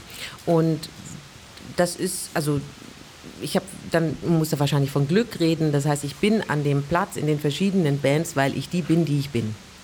Und dann muss ich eigentlich nur noch stilgetreuer oder vielleicht noch schöner gesagt einfach musikalisch agieren. Mhm. Und das fällt mir unter Umständen leicht. Also natürlich immer leichter bei den Musikarten, die mir sehr nahe sind, weniger leicht, äh, wenn es ähm, Stile sind, bei denen ich viel rechnen muss, zum Beispiel, weil es sehr viele krumme Takte sind oder sowas. Das dauert dann halt länger. Mhm. Und da würde ich auch immer sagen, ah, wenn ich so meinen Anspruch habe, ich würde es gerne laufen lassen können, also ähm, eben den Kopf nicht so sehr involviert haben, dann würde ich vielleicht nicht, äh, also ich würde zumindest sagen, ich bin da nicht wirklich so richtig, richtig gut drin, wenn du kannst, du hast mich jetzt gefragt für irgendeine Geschichte, wo es ganz viel komplizierte Sachen gibt und sowas. Ich kann das nicht so gut oder beziehungsweise ich brauche da sehr viel Zeit für. Dann muss ich für mich in meinem Plan gucken, habe ich die Zeit, die Vorbereitung leisten zu können. Und wenn man sich dann findet, dann mache ich das natürlich. Und das ist das Schöne, entdecke dann, ah, okay, ja gut, das ist vielleicht das doch, das mhm. ist doch nicht schlecht. Das eine besser als das andere. Ähm, aber es äh, lässt mich schon wieder wachsen oder was Neues erkennen. Ähm, und insofern also bin ich eigentlich sehr dankbar. Ich darf ehrlich sagen, wer ich bin und dann ähm, kommen eigentlich die richtigen Sachen schon zu mir. ist eigentlich schön, ne? Also ja, doch. schon, finde ich auch. Ja. ähm, und da sind natürlich auch bestimmte Sachen dabei, die in Stuttgart eine richtig äh, fast schon Institution sind. Soul Diamonds zum mhm. Beispiel. Ähm, wir hatten ja Mini Schulz hier zu Gast. Wer es hören mag, kann es nachhören. ähm, da warst du Best Buddy ja. äh, und hast äh, beschrieben, was das Bix für ihn ist, aber wohl auch ein bisschen für dich. Ja. Ne? Also das Bix ist schon so ein bisschen dein, deine Home Area, oder? Absolut. Jetzt irgendwie in diesem Jahr noch gar nicht so häufig. Das hat sich einfach nicht ergeben, beziehungsweise wir merken eben ähm, den Stau äh, der letzten zwei Jahre. Das heißt, es gibt nicht so viel Platz, aber tatsächlich nächste Woche, also am 22.09. spiele ich im Bix und ich freue mich riesig und Ende des Jahres noch einmal. Und ja, es ist irgendwie natürlich trotzdem gefühlt noch mein Zuhause äh, oder mein Wohnzimmer. Mhm. Ähm, war in den letzten Jahren einfach für mich eine Experimentierstätte. Also die, das Bix, der Mini und das Team ähm, haben mir einfach so viel Vertrauen entgegengebracht, dass ich eigentlich mit fast jeder Idee da aufschlagen konnte und sie vorstellen konnte. Und das Publikum ähm, ist sehr wohlwollend und trägt mich ein bisschen auf Händen, wenn ich da bin. Und das macht natürlich, es ist unglaublich schön. Es ist sehr stärkend. Also für alle Zweifel, die wir so als KünstlerInnen ja so mit uns rumtragen. Mhm. Wenn dann ähm, das Publikum ähm, ja einfach Ja sagt auch wenn es mal anders ist. Oder dann kommt und sagt, ha, also es hat mir heute nicht so gefallen, aber es, also das nächste Mal sind wir wieder da, gibt es dann wieder ein bisschen mehr Soul. dann ist es, mhm. das ist für mich typisch Stuttgart und mhm. ich finde es aber auch wirklich rührend schön. Ja. Du sprichst da zwei ganz interessante Punkte mit an, mit dem Stau, den man ähm, jetzt quasi abarbeiten muss nach der Corona oder nach den zwei Jahren Corona-Pandemie, wo viel verboten war auch einfach. Ja. Ähm, Unweit vom Bix ist ja auch der Kulturkiosk, ähm, mhm. wo Sarah Dahmer ja auch schon mal hier im Podcast war. Die hat mir vor kurzem gesagt, weil sie ihr Festival ausgerichtet hat auf mhm. dem Zyplin Parkhaus, ähm, dass die ersten beiden Tage einfach nicht so viele Zuschauerinnen und Zuschauer kamen. Ähm, ja. Sie sagt, das Publikum ist ein bisschen zurückhaltender geworden, sie legen sich nicht mehr so fest. Spürst du das auch, dass es weniger geworden ist, seit wieder mehr erlaubt ist? Absolut. Also es ist auch ein großes Problem für uns, weil wir konnten ja oder die Veranstalter konnten in den Jahren vor der Pandemie immer vom Vorverkauf ausgehen, ob die Sache läuft oder nicht. Und diese Instanz des Vorverkaufs ist dahin. Aber komplett, ne? Komplett. Logischerweise, weil äh, die Leute ähm, natürlich denken, "Ha, bevor ich mir jetzt ein Ticket kaufe und dann bin ich positiv und kann ich hingehen, ähm, äh, lasse ich es lieber sein und entscheide mich dann später. Und ich glaube, dieses später Entscheiden ist, äh, fällt dann einer größeren Trägheit eben, Ja. die wir so alle ein bisschen haben, zum Opfer. Und ich glaube, ähm, dass also wir haben äh, im, in unserem äh, Kollegium, äh, Musikerkollegium, neulich darüber geredet. Da ist ein Kollege dabei, der aus äh, Schweden kommt und auch der hat gesagt, ähm, es sind ungefähr 30 Prozent weniger Ticketverkäufe. Also ich glaube, wir haben 30 Prozent der Zuschauer an die Couch verloren. Ähm, und der Rest ist eben alles ein bisschen wackeliger. Also ich weiß jetzt, dass das Konzert nächste Woche im Bix ausverkauft ist und das ist es jetzt schon seit zwei Wochen. Das ist natürlich toll. Ähm, ich glaube, dass ein Club wie der wie wie Bix ähm, auch einfach sehr froh ist zwischendurch immer mal wieder. Ich glaube, es klappt nicht immer, aber häufig ist es so, dass es einfach ein Stammpublikum hat, das es auch so ein bisschen den Club trägt. Trägt. Ähm, und das ist aber nicht immer der Fall. Also ich habe relativ viele Konzerte jetzt in, in den kommenden Monaten. Ich bin gespannt. Also das kann auch gut sein, ähm, dass es da noch Absagen hagelt, weil es einfach viel zu wenig Karten verkauft äh, sind und dann vielleicht die Veranstalter halt nicht immer ins Risiko gehen können, was ich auch nachvollziehen kann. Aber für uns ist es natürlich alles sehr, sehr schwer. Oder es halt auch nicht mehr können. Das, das ist das. Wir sind alle leer gepumpt und da haben wir noch gar keine Energiekosten mit eingepreist. ja, genau, das kommt Weil- jetzt noch oben drauf. Ja, Ja, so. Ich, äh, äh, das, wo du das so beschreibst, ich finde, das ist natürlich extrem traurig und man versucht das ja zu verstehen, äh, warum es so eine Zurückhaltung gibt. Und ich, ich wir können ja nur rumspekulieren, aber ich habe äh, immer wieder gedacht, oder man spiegelt sich auch selbst, ja, wann kaufe ich jetzt ein Ticket, wann buche ich was vor? Mhm. Äh, und habe dann selber gemerkt, okay, das gehörte früher zu meinem To-Do-Kanon sozusagen. Ich äh, gucke mal nach Theaterkarten, ich gucke mal danach, ich Ja. guck mal, ich guck mal nach Bix-Karten und, und das war auf einmal weg. Und diese Routine ist weg Ja. und dann ist es genau wie du beschreibst. Dann muss man den eigenen Hintern einfach mal wieder hochkriegen. Ja.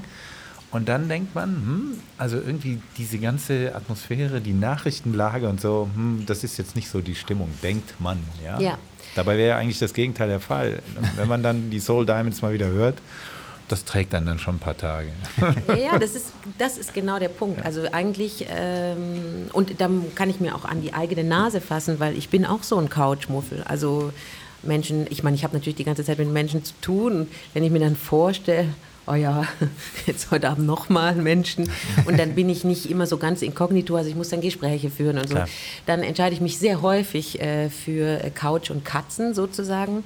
Ähm, und wenn ich aber dann doch den Hintern hochbekomme, ähm, dann ist es ja so ein großes Geschenk. Immer, die, jedes Mal. Die, genau, die Energie, die man äh, bekommt, Selbst wenn man sich ärgert, wenn es blöd war, wenn. mhm, absolut. dann, Und das gehört dann, jetzt, jetzt kommt nochmal so ein kleiner Bogen.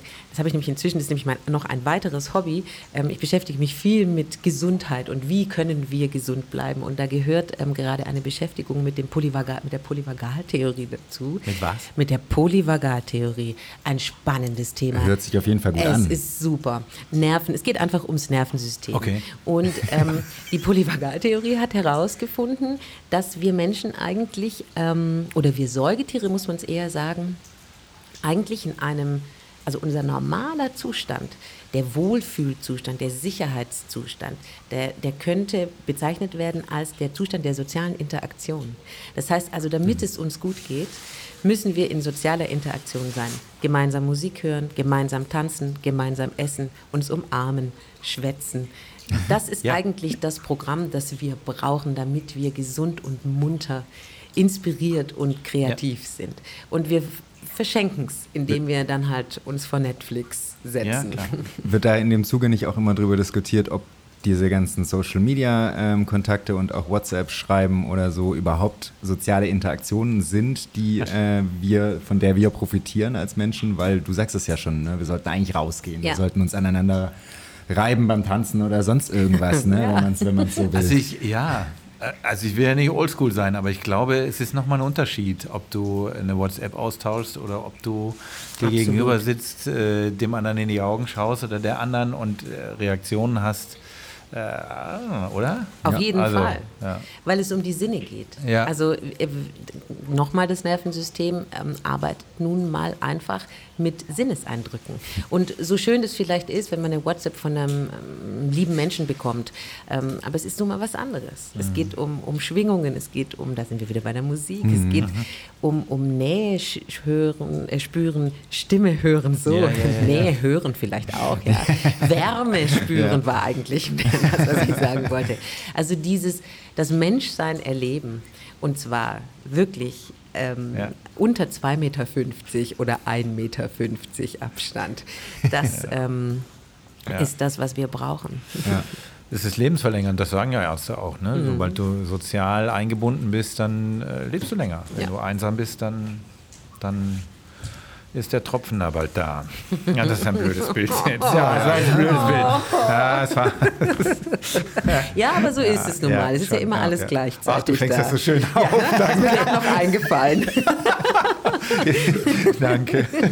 Ja, gerade nochmal die Kurve. Du hast mir die Kurve gekriegt. Ja. Und letztendlich passt dazu auch ein Satz, den du auf deiner Homepage auch, das habe ich jetzt auch nochmal rausgeschrieben, geschrieben hast. Das Wichtigste in deinem Leben findet jetzt statt. Also Ja. es ist quasi immer, du guckst nicht zurück, du guckst nicht voraus, du machst jetzt einfach. Ich übe es zumindest, dass es so ist. es. Ja, aber ich finde, da hat die Pandemie uns einen Gefallen getan, weil wir sind ja eigentlich total in die Zukunft gecheckt und zu erkennen, dass, also oder durch die Pandemie ist es so, ich war vollkommen überfordert, weil Pläne funktionieren plötzlich nicht mehr. Dabei steht es doch im Kalender, es muss doch so sein. Ähm, das hat tatsächlich eine gewisse Gelassenheit gebracht, wobei ich heute witzigerweise eine Anfrage für Juni 2024 bekommen habe. Also es ist schon wieder, Ist schon wieder. ein bisschen anderer Modus. Ja, und ja. man, man äh, erinnert sich zurück und kann schon gar nicht mehr glauben, dass man diese Lässigkeit oder Ja. dieses, dieses Entspannte teilweise hatte. Also das ist auch wieder ganz schnell weg. Ja. Das ist schon irgendwie. Aber aus der Situation heraus sofort spüren, was Richtiges zu tun, das hat auch jemand anders bei dir beobachtet. Und den lassen wir jetzt mal zu Wort kommen. Oha. Oha. Sprich Stuttgart. Best Buddy. Ja, der Best Buddy von Fola Dada ist Helmut Hattler. Helmut, danke, dass du dir die Zeit nimmst, heute mit mir über Fola zu sprechen. Gern. Ich stelle dich ganz kurz unseren Zuhörerinnen und Zuhörern vor. Du bist am 12. April 1952 in Ulm geboren, bist äh, Jazz- und Ro- Rockbassist und das schon seit mehr als 50 Jahren mittlerweile. Auf der Bühne. Ähm, bekannt bist du geworden über die Gruppe Kran. Die äh, 1971 ist sie gegründet worden. Die hat sich dann zwischenzeitlich 83, glaube ich, äh, mal aufgelöst, aber dann gab es ein Comeback, unter anderem beim Herzberg Festival und ihr macht immer noch Musik miteinander. Ähm, du warst bei Tap 2 auch weltweit unterwegs zwischen 91 und 2000 und danach hast du dein eigenes Projekt gegründet, Hattler, und hast 2001 den Echo für die Jazzproduktion des Jahres gewonnen. Und dann 2006 ist Fola Dada letztlich bei Hattler dazugekommen und du machst also schon seit mehr als 16 Jahren mit ihr Musik. Und da äh, ist natürlich naheliegend, wie habt ihr euch kennengelernt? Wie kam es zu der Zusammenarbeit? Das kann man eigentlich gar nicht erzählen, weil das ist so unglaublich. Drei der meiner damaligen Band, die, die wollten irgendwie selber Hattler Light machen und, und äh, wussten es, wie es geht und haben, haben, sich, haben sich verabschiedet. Ich habe also händeringend nach einer Sängerin und einem Multi-Instrumentalisten gesucht. Und Olli Rubo, unser Schlagzeuger, der sagte, du, in, in Stuttgart gibt's eine super Sängerin, Fola Dada. Komm doch mal in dieses und jenes Café und dann treffen wir uns. Da kam Fola, und sagte, ah, Servus, ja, ja, ich kenne euer Zeug ja gut und ich hab, war zigmal auf euren Konzerten und kann das alles singen und ich habe nie einen Ton von ihr gehört und habe sie fest engagiert. Also war Fola letztendlich irgendwie auch so ein bisschen Fan und äh, war eigentlich froh, bei dir untergekommen zu sein, ha? Das weiß ich nicht, aber es, es schien so, dass, dass, es, dass sie jetzt das nicht ganz abartig fand und hat gemeint, sie würde das, ja, sie würde das gerne machen und schau mal. Und, und ich bin halt auch dann so blauäugig. Aber meine Intuition hat mir gesagt, wer so drauf ist, der muss super sein. Das kann ich an. Also so eine souveräne Antwort ist, das kann man nicht machen, wenn man Amateur ist oder muss wahnsinnig sein. Und sie hat es einfach unfassbar drauf, weil sie wirklich viele Talente in sich vereinigt. Also sie ist jetzt nicht nur eine grandiose Sängerin, die toll phrasiert und meine, meine Songs, die verlangen halt wirklich, weil sie scheinbar einfach sind, eine ganz spezielle Art der Phrasierung, nach hinten phrasiert und jede, jeder Vers ist eigentlich wieder ein bisschen anders. Das hat sie völlig verinnerlicht und oder, oder genauso richtig verstanden und, und, und ähm, nicht nur das kann sie, sondern sie, sie ist die einzige Sängerin, die ich kenne, die nicht irgendwelche Spickzettel auf dem, auf dem Monitoren oder sonst irgendwo hat ihre Texte. Und meine Texte sind zum Teil kilometerlang. Also das sind also Sachen, außerdem ist sie unfassbar zielgerichtet und, und gut organisiert. Also sie bucht auch unsere Flüge und guckt nach irgendwelchen Jazzbüro, äh, Exportförderungen und solche Sachen. Das ist also wirklich unfassbar. Und sie macht so wahnsinnig viel, dass mir eigentlich fast ein bisschen schwindlig wird.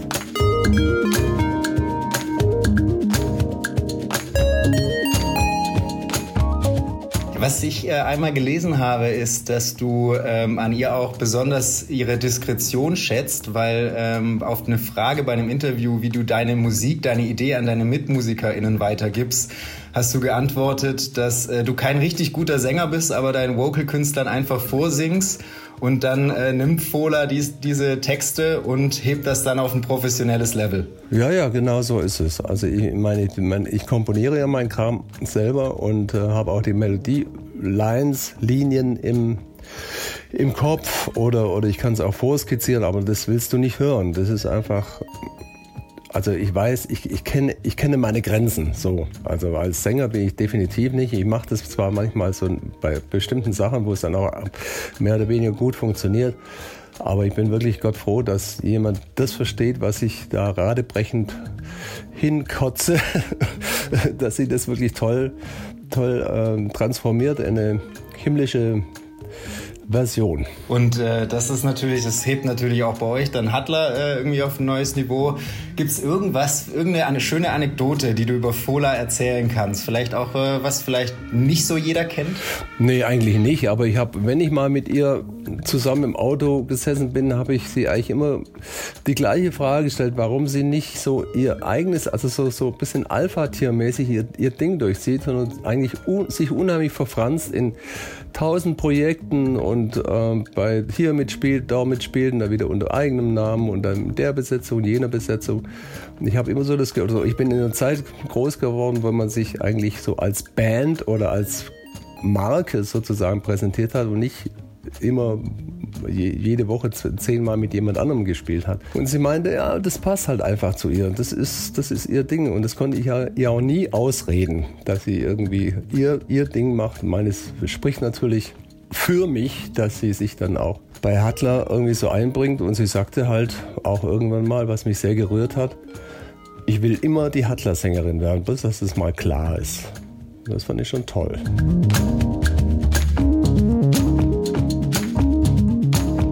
Sie hat dieses Jahr auch noch was äh, Besonderes geschafft, denn sie hat den deutschen Jazzpreis gewonnen als Vokalistin. Was hast du dir gedacht, als du es mitbekommen hast? Ach, ich habe ein ganz gespaltenes Verhältnis zu irgendwelchen äh, Jazz- und sonstigen Preisen, weil das meistens irgendwo eine Selbstbeweihräucherung irgendwelcher Clubs ist.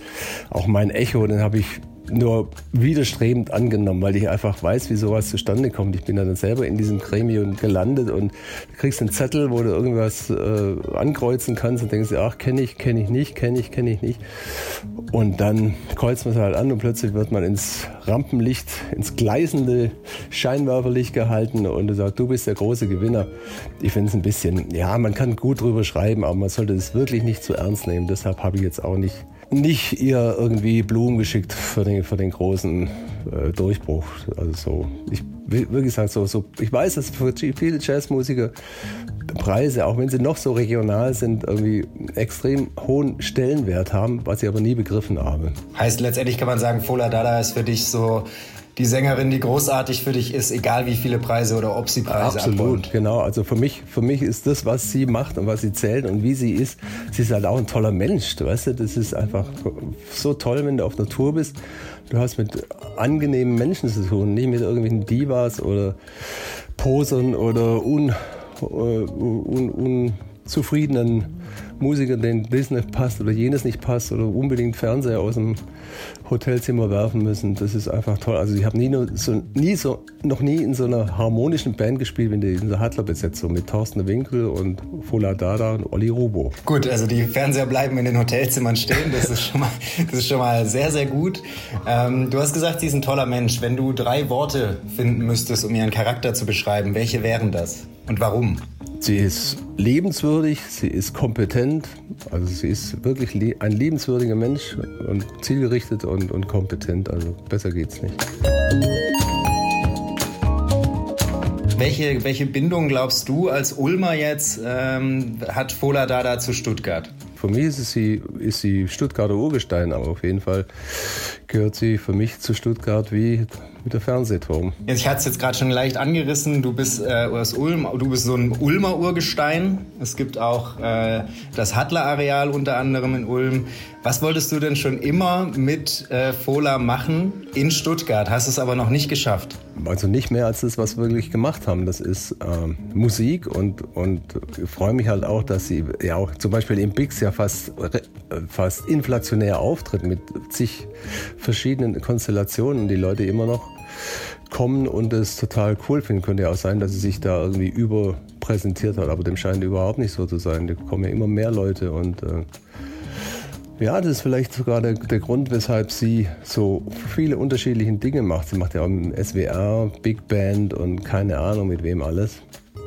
Das sind alles für mich völlig fremdartige Terrains, mit denen ich wahrscheinlich nie was zu tun haben werde. Du hast es schon angesprochen, Fola macht ziemlich viel, ist ja auch noch äh, Professorin, äh, dann da beim SWR dabei. Äh, wo nimmt Fola diese ganze Energie her? Das frage ich mich auch immer. Also ich, ich, ich sehe ja, wenn ich die Touren buche und da muss man schon sehr eng takten, damit sie mit ihren Terminen da nicht irgendwie in Kollision gerät.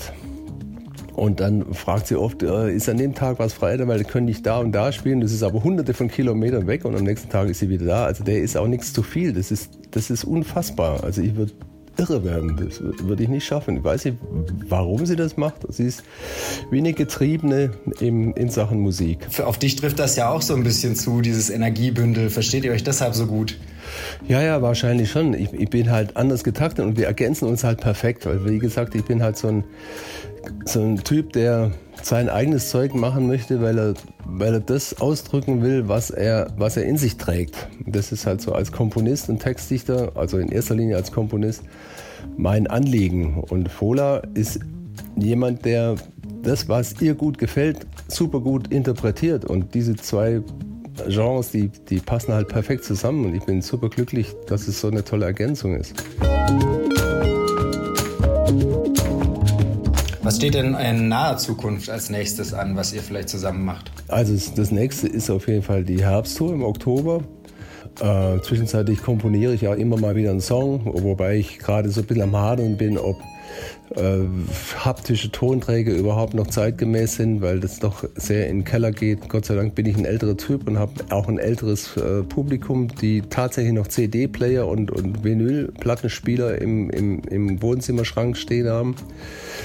Aber insgesamt ist es doch sehr viel komfortabler für die Leute, einfach bei Spotify irgendwas umsonst anzuhören. Das ist natürlich für uns Musikschaffenden sehr beängstigend eigentlich, weil wir werden einfach über den Tisch gezogen und nicht wirklich bezahlt für das, was wir da anbieten.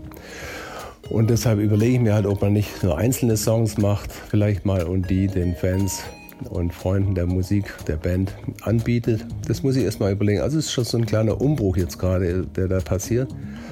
Und ja, da gucke ich mal, wie das, wo das, wie das weitergeht. Auf jeden Fall komponiere ich weiter und bin jetzt nicht so wild drauf, unbedingt 60, 70 Minuten Programm äh, fertig zu, zu nageln, nur um eine CD vollzukriegen. Das ist nicht, nicht mehr so. Also das finde ich auch Quatsch. So auf Tour gehen, wenn du sagst, im Herbst steht die Tour an, da hast du, da brennst du immer noch voll dafür wahrscheinlich. Ja, ja, natürlich. Das ist das, also das ist das, was dein Hormonhaushalt, Adrenalin und, und auch deine Zuversicht. Also wenn man nichts vorhat, dann bist du verloren. Und wenn man so eine Tour vor, vor Augen hat, das ist schon sehr lebensverlängernd, würde ich mal behaupten. Ja, du äh, kennst es ja auch. Tatsächlich gibt es ja, du hast ja, hast ja auch mit langen mit deiner Krankheit zu tun gehabt. Ähm, kann man sagen, du kamst danach stärker zurück, auch mit deiner Musik dann? Schwer zu sagen. Ich bin auf jeden Fall wahrscheinlich etwas abgeklärter daran gegangen, nicht mehr ganz so leidenschaftlich, aber, aber ja, obwohl stimmt auch nicht. Wahrscheinlich noch leidenschaftlicher, ich weiß es nicht.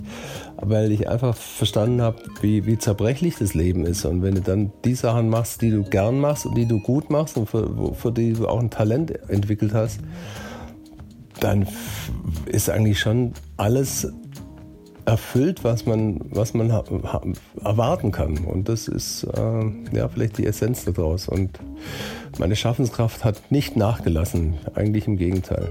Zum Abschluss die äh, Frage, hast, weißt du irgendwas über Fola nicht, was du eigentlich gerne wissen würdest? Wie alt sie ist, ich weiß nicht, wie alt sie ist, aber sie ist, glaube ich, ziemlich, sie war unfassbar jung, als sie bei Hartler eingestiegen Also sie ist wahrscheinlich immer noch total jung. Keine Ahnung, aber ich finde, Alter ist auch überhaupt kein Kriterium. Ich weiß ganz kaum, bis auf meine alten Kranfritzen, da weiß ich, wie, wann die geboren sind, aber nee, Alter spielt irgendwie Musik eine völlig untergeordnete Rolle. Aber ich frage es immer trotzdem mal das Gute ist, äh, wir können dich ja fragen, beziehungsweise wir haben es ja vorhin schon gesagt, 27. Äh, Oktober 1977 für dich, Helmut. Aber ich habe vorhin auch gesehen, du hast da kurz gezuckt, als ich das vorgelesen habe. Liegt das auch daran, dass die Stuttgarter Nachrichten dich mal drei Jahre älter gemacht haben?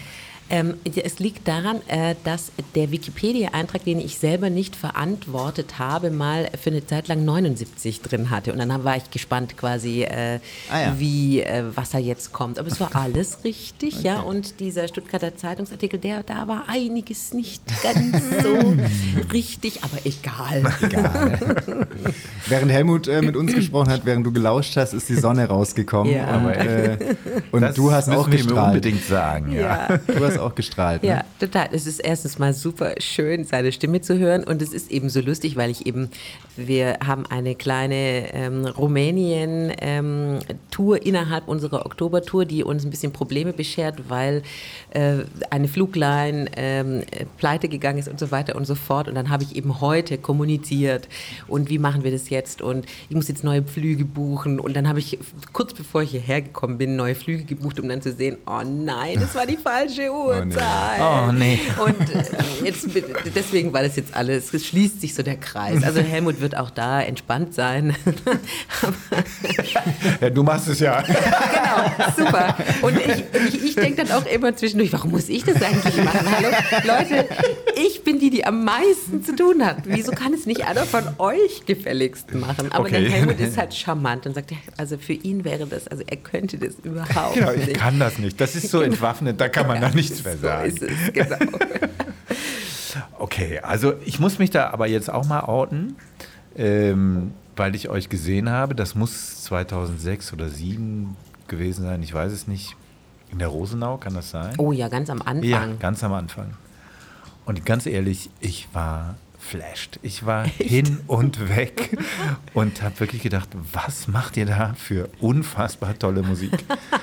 und bin Fan seither. Also das wow. muss ich jetzt mal loswerden, ja. Also habe ich mal kurz meine Rolle als Moderator hier Jeder, verlassen, jeder darf auch mal seinen Fanboy-Moment haben. Okay, der ist jetzt, der war jetzt hier. Ja.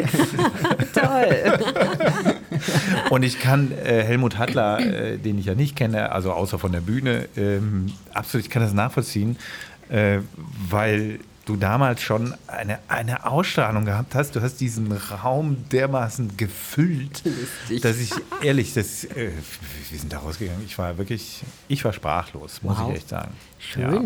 Also Schön. Gibt, gut, vielleicht ist das auch genau die Musik, die mir zu der Zeit und auch heute noch einfach super gut reinläuft. Aber trotzdem, das war schon, ja, mein Fan-Moment. Hast du auch einen? Tobi? Jetzt. das geht wohl jetzt natürlich runter auf ja. jeden Fall wie Öl. Ähm, und ich glaube, ähm, Helmut hat auch einen Punkt angesprochen, der da hast du sehr, sehr genickt, dass ähm, einfach viel im Wandel ist, einfach gerade auch. Ja. Ich glaube, Helmut würde sich die Lerche, wenn ich es richtig im mhm. Kopf habe, äh, auch zurückwünschen. zurückwünschen. Ne? Ja. Mhm. ja, das würden wir alle, weil es ist eben, man könnte sagen, ein Teil des ursprünglichen Geschäftsmodells gewesen. Ne? Also Vervielfältigung unserer Kunst, ähm, die wir aber auch bezahlt bekommen. Und äh, jetzt ist es so gekapert worden, dass wir eigentlich nicht darauf verzichten können, vor allem nicht als Kleine. Also wir müssen irgendwie ja wir haben immer noch den Auftrag, quasi unsere Reichweite zu erweitern. Das heißt also, wir müssen irgendwie auf Spotify setzen, aber verdienen halt überhaupt gar kein Geld mehr mhm. mit der Vervielfältigung unserer Kunst. Und deswegen muss man, glaube ich, überlegen, was vervielfältigt man? Ähm, gibt es irgendwelche Kombinationen? Äh, bei denen der niederschwellige Zugang, den Spotify bietet, ähm, eben nicht zu allem führt, was wir äh, können und anbieten. Mhm. Da gehört natürlich alleine schon mal das Live-Feeling dazu. Da sind wir na, wieder, mhm. aber man muss natürlich trotzdem von der Couch los äh, sich reißen. Ähm, und insofern hat Helmut natürlich recht. Also wir müssen spielen. Wir müssen einfach, das ist das Einzige, was uns eigentlich noch bleibt. Und wenn man jetzt noch mal kurz in die Pandemiezeit hinein äh, hüpft, dann ist das Desaster sehr offensichtlich. Ja, weil wir können weder Geld verdienen durch die Vervielfältigung unserer mhm. Kunst ähm, auf Tonträger, ähm, weil es die nicht mehr gibt und online äh, kriegt man nichts. Und wir können keine Konzerte spielen was machen wir dann? Ja, das ist, da ist dann das Modell leider durch den Schornstein geflogen. Ja. Und das ist ja, wir haben es ja vorhin auch schon mal angerissen, Gibt es da für die, für die vielleicht kleineren, unbekannteren Gruppen gerade irgendwie überhaupt so richtig Lichtblicke? Oder ist es, weil die großen Stars, die kriegen natürlich äh, die Schleierhalle voll, die kriegen den Vasen voll. Ja. Aber gerade bei den kleineren Konzerten hakt es ja. Ich denke, es ist. Ähm das ist beides. Also teilweise profitieren die kleineren Locations davon, ähm, dass sie eben äh, bestimmte Bedingungen haben, die schneller erreicht sind, weil sie nicht so viele Leute brauchen, damit sie erreicht sind. Mhm. Ähm, auf der anderen Seite ähm, ist es natürlich so, dass jede Kalkulation für, ein, für, für eine Veranstaltung halt einfach wankt. Mhm. Und das dann ähm, unter Umständen halt einfach nicht aufgeht. Und ich habe mir schon Sorgen gemacht über meine Studierenden und gerade die, die am Ende ihres Studiums sind, weil ich meine, was tut man normalerweise? Man probiert halt viel aus, ähm, man hüpft auch in verschiedene Formationen hinein, um auch herauszufinden, wo bin ich gut, wo komme ich an, was macht mir Spaß und so weiter. Und ähm, während der Pandemie war es nicht möglich. Aber ich sehe jetzt, dass die sehr viel spielen. Ich weiß nicht, ob sie Geld mhm. verdienen damit. Mhm was ich Ihnen sehr wünschen würde, weil ähm, wir müssen auch das Thema natürlich angehen. Äh, wie viel Gage äh, mhm. dürfen wir was verlangen? Was ist es wert? Ja, genau. genau. Ähm, aber sie haben zumindest Möglichkeiten, äh, manchmal mehr, manchmal weniger.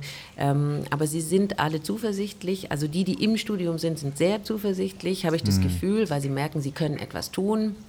Wir haben natürlich auch ein paar Studenten, zum Beispiel Studierende, auf der Strecke gelassen, die dann einfach die, es ist wahrscheinlich in jedem Studiengang so, die dieses abstrakte am Bildschirm äh, irgendwie mm. sein und keinen Kontakt haben, nicht ausgehalten haben und dann abgebrochen haben. Und was auch ein bisschen besorgniserregend ist, dass ähm, wir eben keine haben, die sich für das Studium entscheiden. Also das sind sehr, sehr viel weniger ähm, Menschen und das ist vielleicht schon auch was. Also die, die etabliert sind, wie Helmut jetzt zum Beispiel oder auch ich, wir können schon mhm.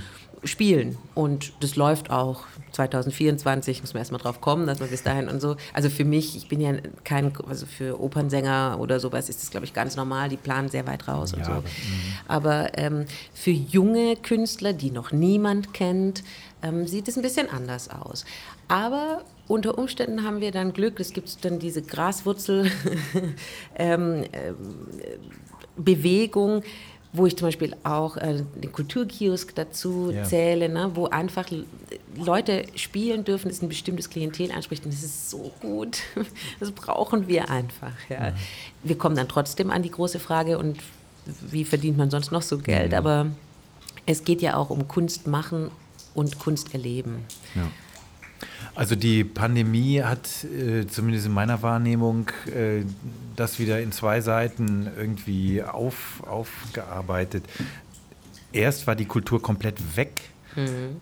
Dann begann aber die Diskussion, welchen Wert hat Kultur für eine Gesellschaft. Ja. Und die wurde dann ziemlich, äh, ziemlich äh, offensiv in meiner Wahrnehmung zumindest geführt. Mhm. Und das fand ich gut, dass ja. auf einmal so dieser, diese Wertigkeit von auch so Graswurzel, wie du gerade gesagt hast, äh, Kultur, dass das unglaublich wichtig ist für so einen gesellschaftlichen Zusammenhalt. Ähm, und äh, das fand ich eigentlich ganz gut. Äh, es geht jetzt gerade wieder ein bisschen unter, jedenfalls nehme ich so ja, wahr. Ich auch durch die Ukraine-Krieg ist natürlich, äh, verschieben sich die Präferenzen und dann ist natürlich Gas wichtiger, scheint Gas wichtiger als Kultur. Ja. Ja? Ähm, dass, das, dass das keine Hierarchie ist, glaube ich, das, das hat sich, ist, hat auch die Pandemie jetzt nicht mit sich gebracht, dass das nicht als Hierarchie wahrgenommen wird. Aber, aber immerhin war das mal kurz da. Und Kulturkiosk ist wirklich ein gutes Beispiel, wo auch Förderung, das muss man ja auch sehen, das sind ja auch äh, Fördergelder, die da Ja. zum Teil reinfließen, unglaublich viel bewirkt. Und das ist ja Absolut. nicht viel, ja. Also es sind ja keine Riesensummen, sondern da passiert was. Aber ja. Aber Das da, da sind wir ja immer bei der Frage, was darf Kultur kosten oder Ja, was müsste klar. sie eigentlich kosten? Weil eigentlich müsste sie ja mehr kosten. Noch. Viel mehr. Ja. Weil da sind wir wieder bei der Gesunderhaltung einer Ja. Gesellschaft. Ne? Also Absolut. es müsste wirklich sehr, sehr viel mehr kosten. Ähm, Und es ist natürlich auch für uns bitter gewesen, weil wir ja auch in dieser ganzen Diskussion sehr wohl erkannt haben, ähm, dass äh, der Mythos des faulen Künstlers aber sowas von tief drin sitzt. Ähm, oder dass, das, äh, dass der Applaus der Brot des Künstlers ist, da kann ich nur äh, gähnen, weil natürlich ist es toll, aber ich meine, es ist ein hart, harter Beruf mit sehr, sehr viel ähm, Eigenleistung. Da darf, da, da darf mehr als Applaus ähm, da sein.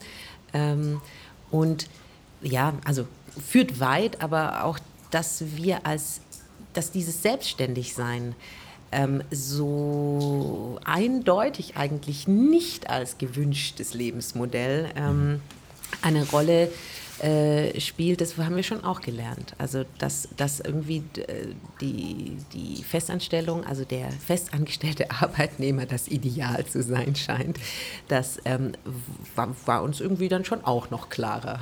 Da, damit sprichst du letztendlich an, dass die Solo-Selbstständigen ganz lange auf ihre Hilfen Ja, warten genau. mussten und Festangestellte im Orchester oder sowas Kurzarbeitergeld beispielsweise Beispiel. relativ Klar. schnell Genau. bekommen haben. Ja. ne? Und, und die Solo-Selbstständigen jetzt alle ächzen, weil nämlich die Einkommensteuererklärung von 2020 ganz schön gepfeffert ist, weil die Hilfen ja auch besteuert werden. Und das ist, also es ist, man kann nur hoffen, dass es eine, ähm, ein Umdenken oder ein, sagen wir mal, Bedenken ähm, gibt.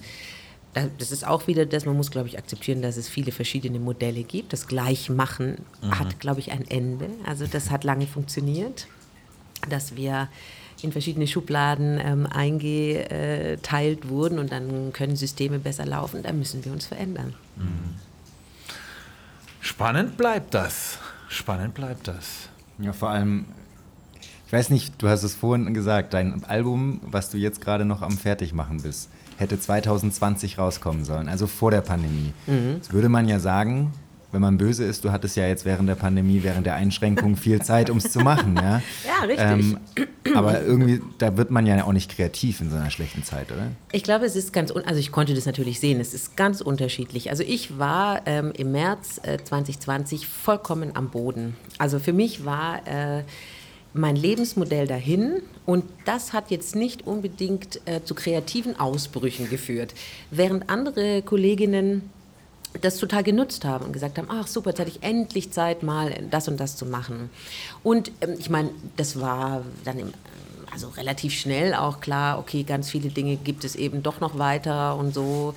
Ähm, aber es wurde einfach so ein bisschen an den Rand gedrängt. Also es, ich- es ist auch ganz interessant. Ich habe die letzten zwei Jahre auch nach Themen einfach gesucht. Über was, über was will ich eigentlich schreiben? Was ist das, was mich bewegt? Helmut hat immer irgendwie einen, einen Zugang zum Beispiel äh, zu Themen, habe ich so das Gefühl.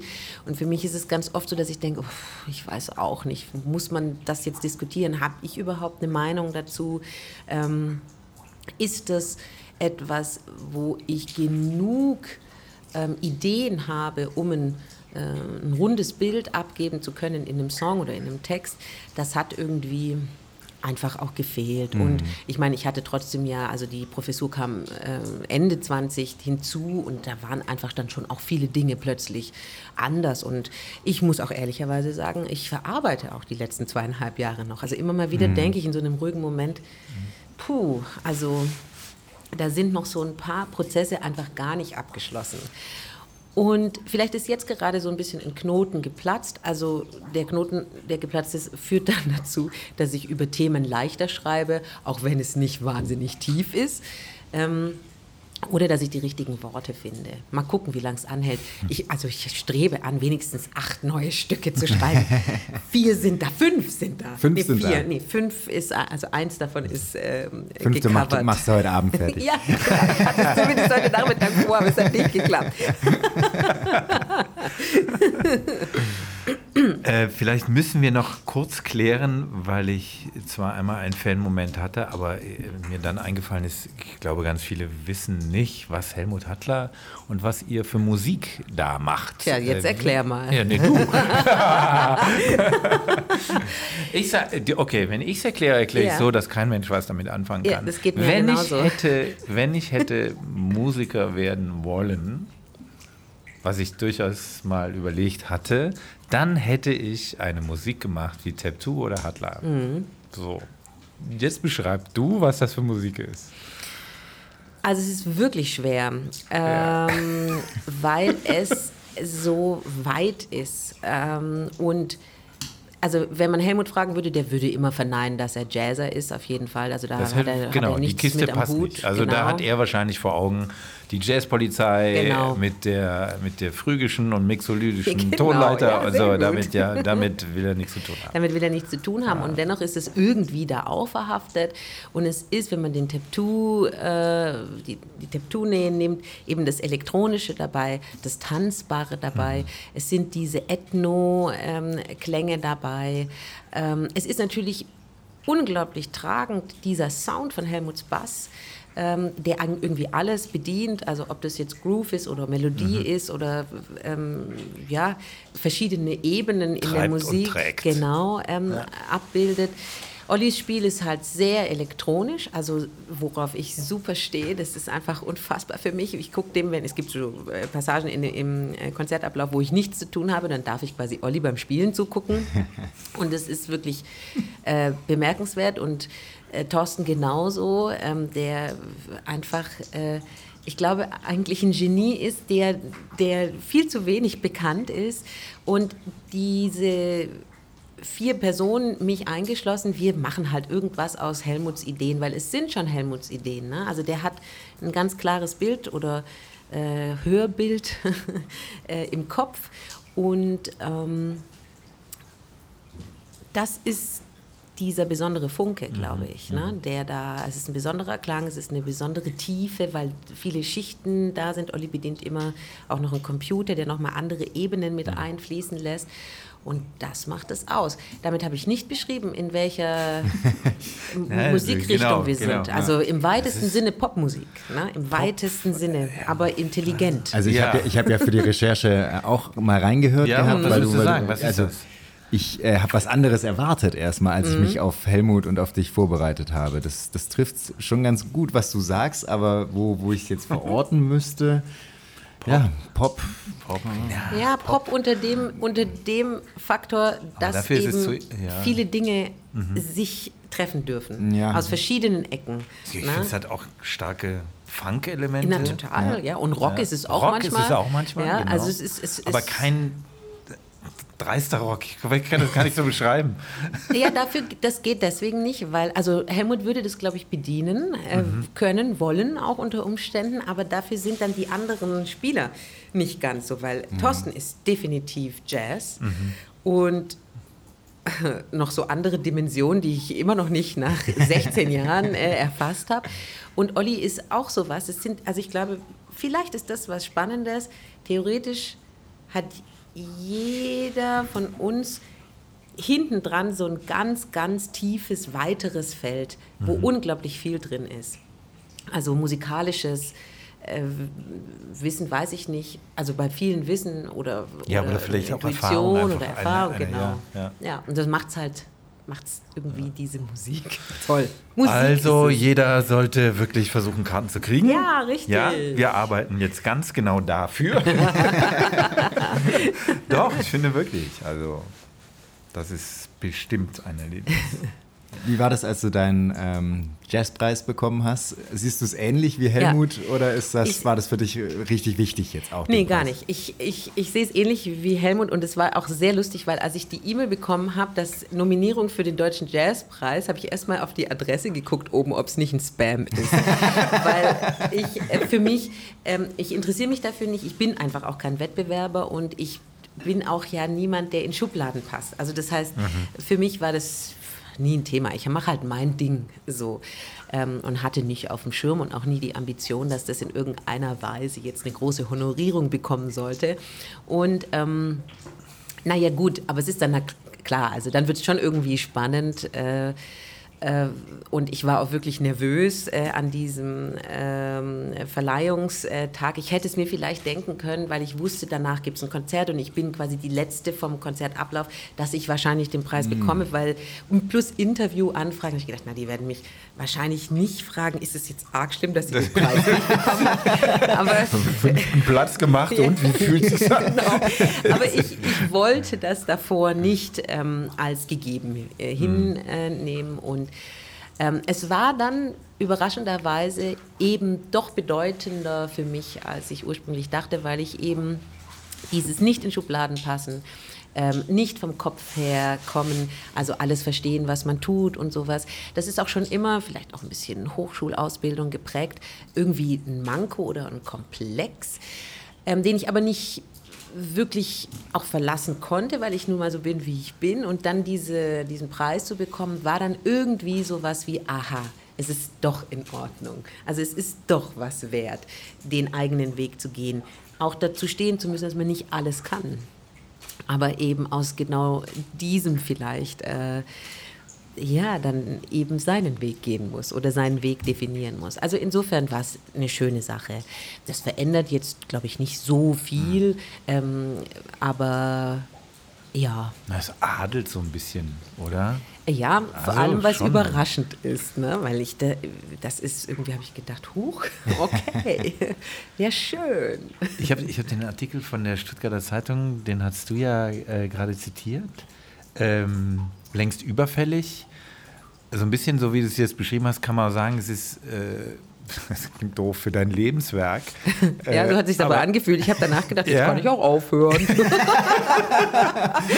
ja, eben weil du das nicht irgendwie als die Balladensängerin oder die, weiß ich nicht, sondern also diese Schubladen passen alle nicht. Also nee. muss, muss diese Jury ja offenbar für dein ganzes Werk irgendwie ein Verständnis entwickelt haben. Ja, die Sonst haben hätten die es ja nicht gemacht. Vermutlich. Also insofern ja. wahrscheinlich dann doch ja. fürs Lebenswerk oder für Vielleicht. die verschiedenen Dinge, die du da ja. alles schon auf die Beine gestellt hast. Also Sie haben wahrscheinlich schon richtig hingehört. Ich habe mich ich, ein bisschen geärgert, weil als da kam dann immer so eine äh, Untermalung also von dem Song und Sie haben ähm, kein eigenes Stück gewählt, sondern ähm, eine Interpretation, genau, Interpretation mhm. von äh, SWR, äh, Big Band, äh, Feeling Good. Mhm. Und das war für mich so ein bisschen, dass ich gedacht habe, ah ja, okay, spannend. Also ich, also was werde ich denn eigentlich also wahrgenommen? Mhm.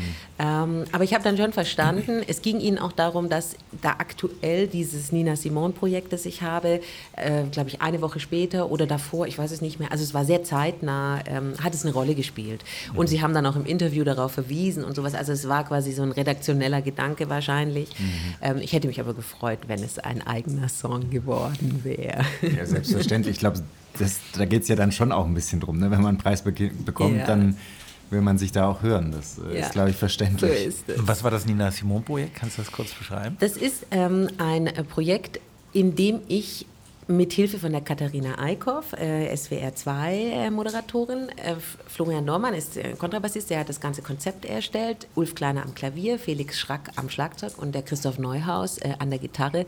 Wir stellen sozusagen das Leben von Nina Simone dar. Und ich bin als Fola Nina Simone, das bedeutet also die Geschichte, ihre Lebensgeschichte, ihre Stationen ähm, werden einfach erzählt. Es ist so ein knapp zweistündiges Programm. Ähm, sehr aufwendig für mich, weil ich äh, singen muss, viele, viele Stücke und auch so Textpassagen habe, weil ich immer mal wieder in Ninas Rolle hineinschlüpfe, bei einem Interview und so weiter. Und es ist für mich auch insofern spannend, weil ich mit der Auseinandersetzung noch mehr feststellen konnte, ich bin überhaupt nicht so wie Nina Simone. Aber jetzt haben wir es, glaube ich, dreimal inzwischen gespielt, nachdem es 2020 bei den Theaterhaus Jazztagen im, an Ostern hätte stattfinden sollen. Es wurde dann ähm, dieses Jahr endlich wahr. Mhm.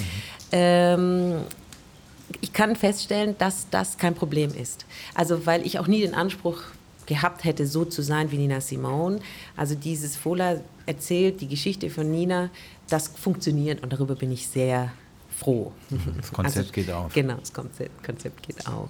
Und du singst dann auch Stücke von ja, ihr, ja, ausschließlich. Ausschließlich. Genau, also, okay, also, also aus ihrem also Riesenwerk genau. äh, haben wir okay. einfach Stücke gewählt. Mhm. Ne? Also die als der Florian mir die, seine erste Auswahlliste äh, an Stücken geschickt hat, da waren alleine war die Musik zweieinhalb Stunden. Und ich gesagt habe, ich kann das nicht alles singen und es wird viel zu lang. Kilometer lang ja, aber so, so, so viel weniger, zwei Stunden ist es ja jetzt nicht. Ne? Es also sind natürlich auch Erzählpassagen ja. dabei und es sind teilweise oh, auch ähm, Videoaufnahmen von ihr dabei, weil es ist ja schon äh, sehr ja, faszinierend eigentlich, wie Nina Simone sich bewegt hat oder mhm wie sie sich auf der Bühne gegeben mhm. hat.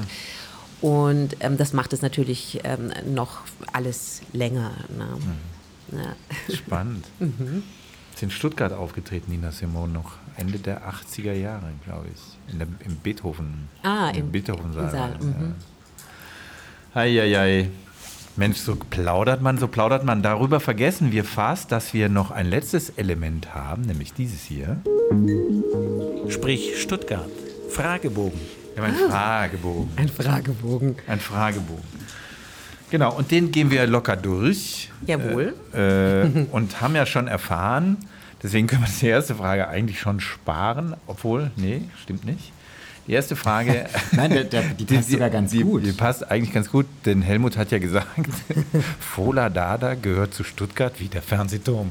Das finde ich ein wunderbares Bild und wir suchen ja eigentlich immer eine Headline für jede Folge. Die würde ich fast gerne nehmen. Das, ist jetzt, das passt irgendwie nicht. Kommt jetzt nicht von dir so als Zitat. Man müsste vorschreiben, Helmut Hattler, Doppelpunkt. Vielleicht mache ich das. Oder? Das dürftest du. Ja, dürfte ich das? das Dann nehme ich kein Zitat von dir, sondern von ihm. Das hatten wir noch nie. Oh ja, das machen wir. Weil das ist irgendwie. Das aber mal, immer, mal, immer mal was anderes was, was machen. Anderes das haben wir schon immer genau. so gemacht. Ich, äh ja, genau, genau, genau, genau so. Ist, Wunderbar, genau. Flexibilität. So, so. ich stehe Also, du leg los mit äh, Genau. Ähm, die Frage ist tatsächlich, oh, die ist hier noch mit Sie aufgeschrieben. Ja, ich glaube, wir bleiben beim halt, Du. du warst lange unterwegs, was du ja wirklich bist, äh, tatsächlich mit deinen äh, Touren und Konzerten und was weiß ich, was wir jetzt alles besprochen haben. Kommst du nach Stuttgart und am Horizont taucht der Fernsehturm auf. Wie fühlst du dich dabei? ähm, meistens ist es so, dass sehr viel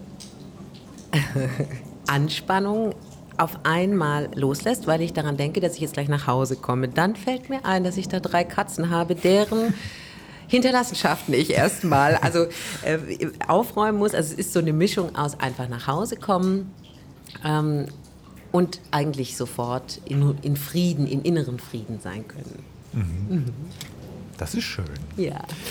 Wie und wann, das darf man auch eine Ur-Stuttgarterin fragen, wie und wann hast du Stuttgart das erste Mal bewusst wahrgenommen? Also es gibt ja immer so einen Punkt, da denkt man, ah, ich lebe in dieser Stadt, die heißt Stuttgart.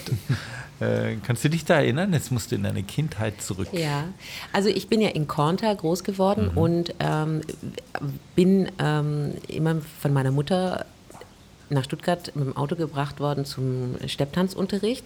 Und ich glaube, also zumindest war das jetzt gerade das erste Bild, die New York City Dance School war in der Tübinger Straße, ähm, also gleich bei der Boa in dem, in dem Gebäude. Mhm. Und äh, zu diesem Trip nach Stuttgart gehörte immer ein, ich, ich kann es mir gar nicht mehr vorstellen, aber ein Big Mac. Und zu wissen, dass man quasi in die große Stadt ja, geht und dann McDonald's. beim McDonalds einen ja. Big Mac bekommt. Wo war denn der?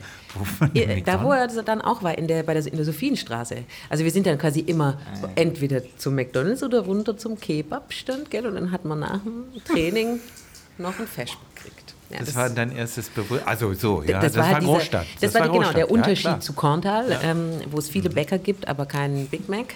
Ähm, war das. Und das andere ist, glaube ich, was ich an Stuttgart einfach, äh, was ich damit verbinde, ist dieses wie komme ich eigentlich in diesen Kessel rein? Das ist für mich schon auch sehr besonders. Oder auch mal wieder raus. Ja, oder auch mal wieder raus. und wie ist es oben auf dem Rand? Ja. Das ist auch sowas. Also diese verschiedenen Sichten, die wir haben, wenn wir auf dem Rand entlang uns bewegen. Muss ja sagenhafte davon gibt. Also, Absolut. Absolut. Ähm, äh, um das noch zu ergänzen Wobei- oder nochmal nachzufragen, ähm, weil das finde ich schon ganz äh, spannend. Äh, dann darfst du gleich fragen. Äh, alles gut. Nee, es geht aufgeregt. die, die New York äh, City Dance School, die ja für dich tatsächlich dann wegweisend war, im wahrsten Sinne des Wortes, war in der Tübinger Straße, später oben am, beim Theaterhaus. Genau. Ähm, das war ja schon auch was Besonderes in Stuttgart. Also ich weiß, Absolut. Stuttgart hat damit dann irgendwann, als sie mal äh, gemerkt haben, dass das vielleicht ganz gut ist, auch ein bisschen contemporary unterwegs zu sein, hat die Stadt das auch sehr offensiv beworben. Ähm, wie hast du die damals erlebt? Weil das war ja Das war ziemlich total neu. Ja. Für mich war es spannend. Ich meine, ich, ich komme aus einem ähm, gemischten Haushalt. Das heißt also, schwarze Menschen, weiße Menschen waren, sind bei uns immer ein- und ausgegangen. Aber das fand sich natürlich dann dort auch als allererstes wieder. Ähm, also Menschen aller Couleur sozusagen ähm, sind da irgendwie, dann waren die Räumlichkeiten der Wahnsinn. Das war ganz verwinkelt und Treppen hoch und da noch ein Tanzraum und sowas. Und oben drüber haben, hat die Familie Lynch gewohnt und es war irgendwie schon ähm, Also die Macher, die Macher, Genau, ähm, Ray Lynch. Ray Lynch und Sabine Lynch damals noch ähm, äh, zusammen. Ähm, und es war tatsächlich auch so ein bisschen wie in, in, in Fame, also diese Serie, die es damals gab, oder den Film hinein äh, schnuppern. Ähm, was ganz äh, Eigenes. Bestimmte Menschen in äh, zerschnittenen Klamotten schwitzen, tanzen. Ähm, es ist super. Und die, die Eltern der tanzenden Kinder, die saßen immer im Bistro und haben sich unterhalten oder also es waren äh, oft die Mütter und haben irgend sonst irgendwie was gemacht und so. Und das war, also ich bin meiner, meinen Eltern und meiner Mutter sehr, sehr dankbar, dass ich das mitmachen durfte, weil es war für mich super. Einfach Door-Opener. großartig. Ja. Hört sich auf jeden Fall gut an, ja. Weiter Ja, mit den weiter, Fragen. weiter. Ähm, ich glaube, ähm, mit dem, was hat Stuttgart, was andere Städte nicht haben, dürfte wahrscheinlich mit den Aussichten in den Kessel rein. Ist es das? Also definitiv, ich finde auch Stuttgart hat ein ganz besonderes Licht. Also gerade abends, so wenn man im, im Kessel drin ist und dieses Verständnis für, das geht mir jetzt gerade so, ich habe mich gestern unterhalten über eine ähm, Solaranlage für den Balkon. Und dann habe ich so geschwätzt und geschwätzt und die, mit der ich mich unterhalten habe, die lebt außerhalb des Kessels. Und dann habe ich gesagt, aber warte mal, ich kann das ja, wo stelle ich denn den hin? Weil im Winter kommt ja die Sonne nur ganz kurz über den Kessel drüber. Also dieses, das ist so ähnlich wie in den Alpen. Äh, wir haben einfach ganz unterschiedliches Licht je nach Jahreszeit und das macht sehr viel aus. Du bist die erste in 60 Folgen, die das formuliert hat. Und jetzt, jetzt wo du sagst, wird es mir bewusst. Na, wie schön, jetzt weiß ich wieder, warum wir diesen Podcast machen. nee, aber das ist tatsächlich, es liegt sicher auch daran, dass diese, also du hast ja oft den Blick den Berg hoch und du hast diesen Horizont und wenn sich da lichtmäßig was abspielt, ist es einfach immer spektakulär. Wunderbar. Ja. Also ich bin manchmal in meinem äh, Wohnzimmer und das geht ähm, nach Westen raus und beobachte einfach nur, wie, wie sich der Himmel ähm, verändert, und weiß genau, woanders, also einfach außerhalb, obwohl ich, da wo ich wohne, ich sehe quasi nur noch die, die oberste Kante vom Wald, also ich bin relativ weit oben, ähm, ist es trotzdem anders. Also es ist einfach irgendwie besonders. Wo ist denn Stuttgart, außer äh, hier am Friedhof, wo ist Stuttgart am schönsten für dich? Ähm, das ist sehr weit verstreut. Also man könnte natürlich sagen, die Schlösser sind schon irgendwie beeindruckend, ja. Aber ich finde, Stuttgart hat einfach, wenn man möchte und sich Zeit nimmt und durch die Stadtteile läuft, überall wunderschöne kleine Dinge, sei es Verzierungen an irgendwelchen verrosteten äh, Toren, äh, Hoftoren, sei es die Gestaltung der Häuserfassaden, die von jedem Stockwerk sich unterscheiden. Ähm, sei es auch sowas, also meine, das Stimmwerk, meine Schule, die ist im Bodenviertel, selbst diese Diskrepanz zwischen Straßenstrich, ähm, Menschen, die äh, zu einem Konzert gehen, Schule, äh, reiche Leute, die ihre viel zu großen Autos in viel zu kleinen Parkhäusern parken und dann zum Bräuninger laufen und sowas. dieses, dieses Spiel der Unterschiedlichkeiten ähm, finde ich ähm, irgendwie auch was Schönes. Also das, ich mag das. Ich mag das, dass es Städt, Stadtteile gibt, wie vielleicht das Heustadtviertel, wo man kurz denken könnte, man wäre absolut im Berlin irgendwie, also schicken Teil, aber eben Berlin und dann in meinem Heslach, da ist es ganz anders. Ähm, viel ärmer hat man das Gefühl, aber irgendwie ruhiger auch und so. Also es bietet eigentlich, wahrscheinlich wie jede Stadt, man muss es so sagen, ähm, äh, ganz viele ähm, Ja.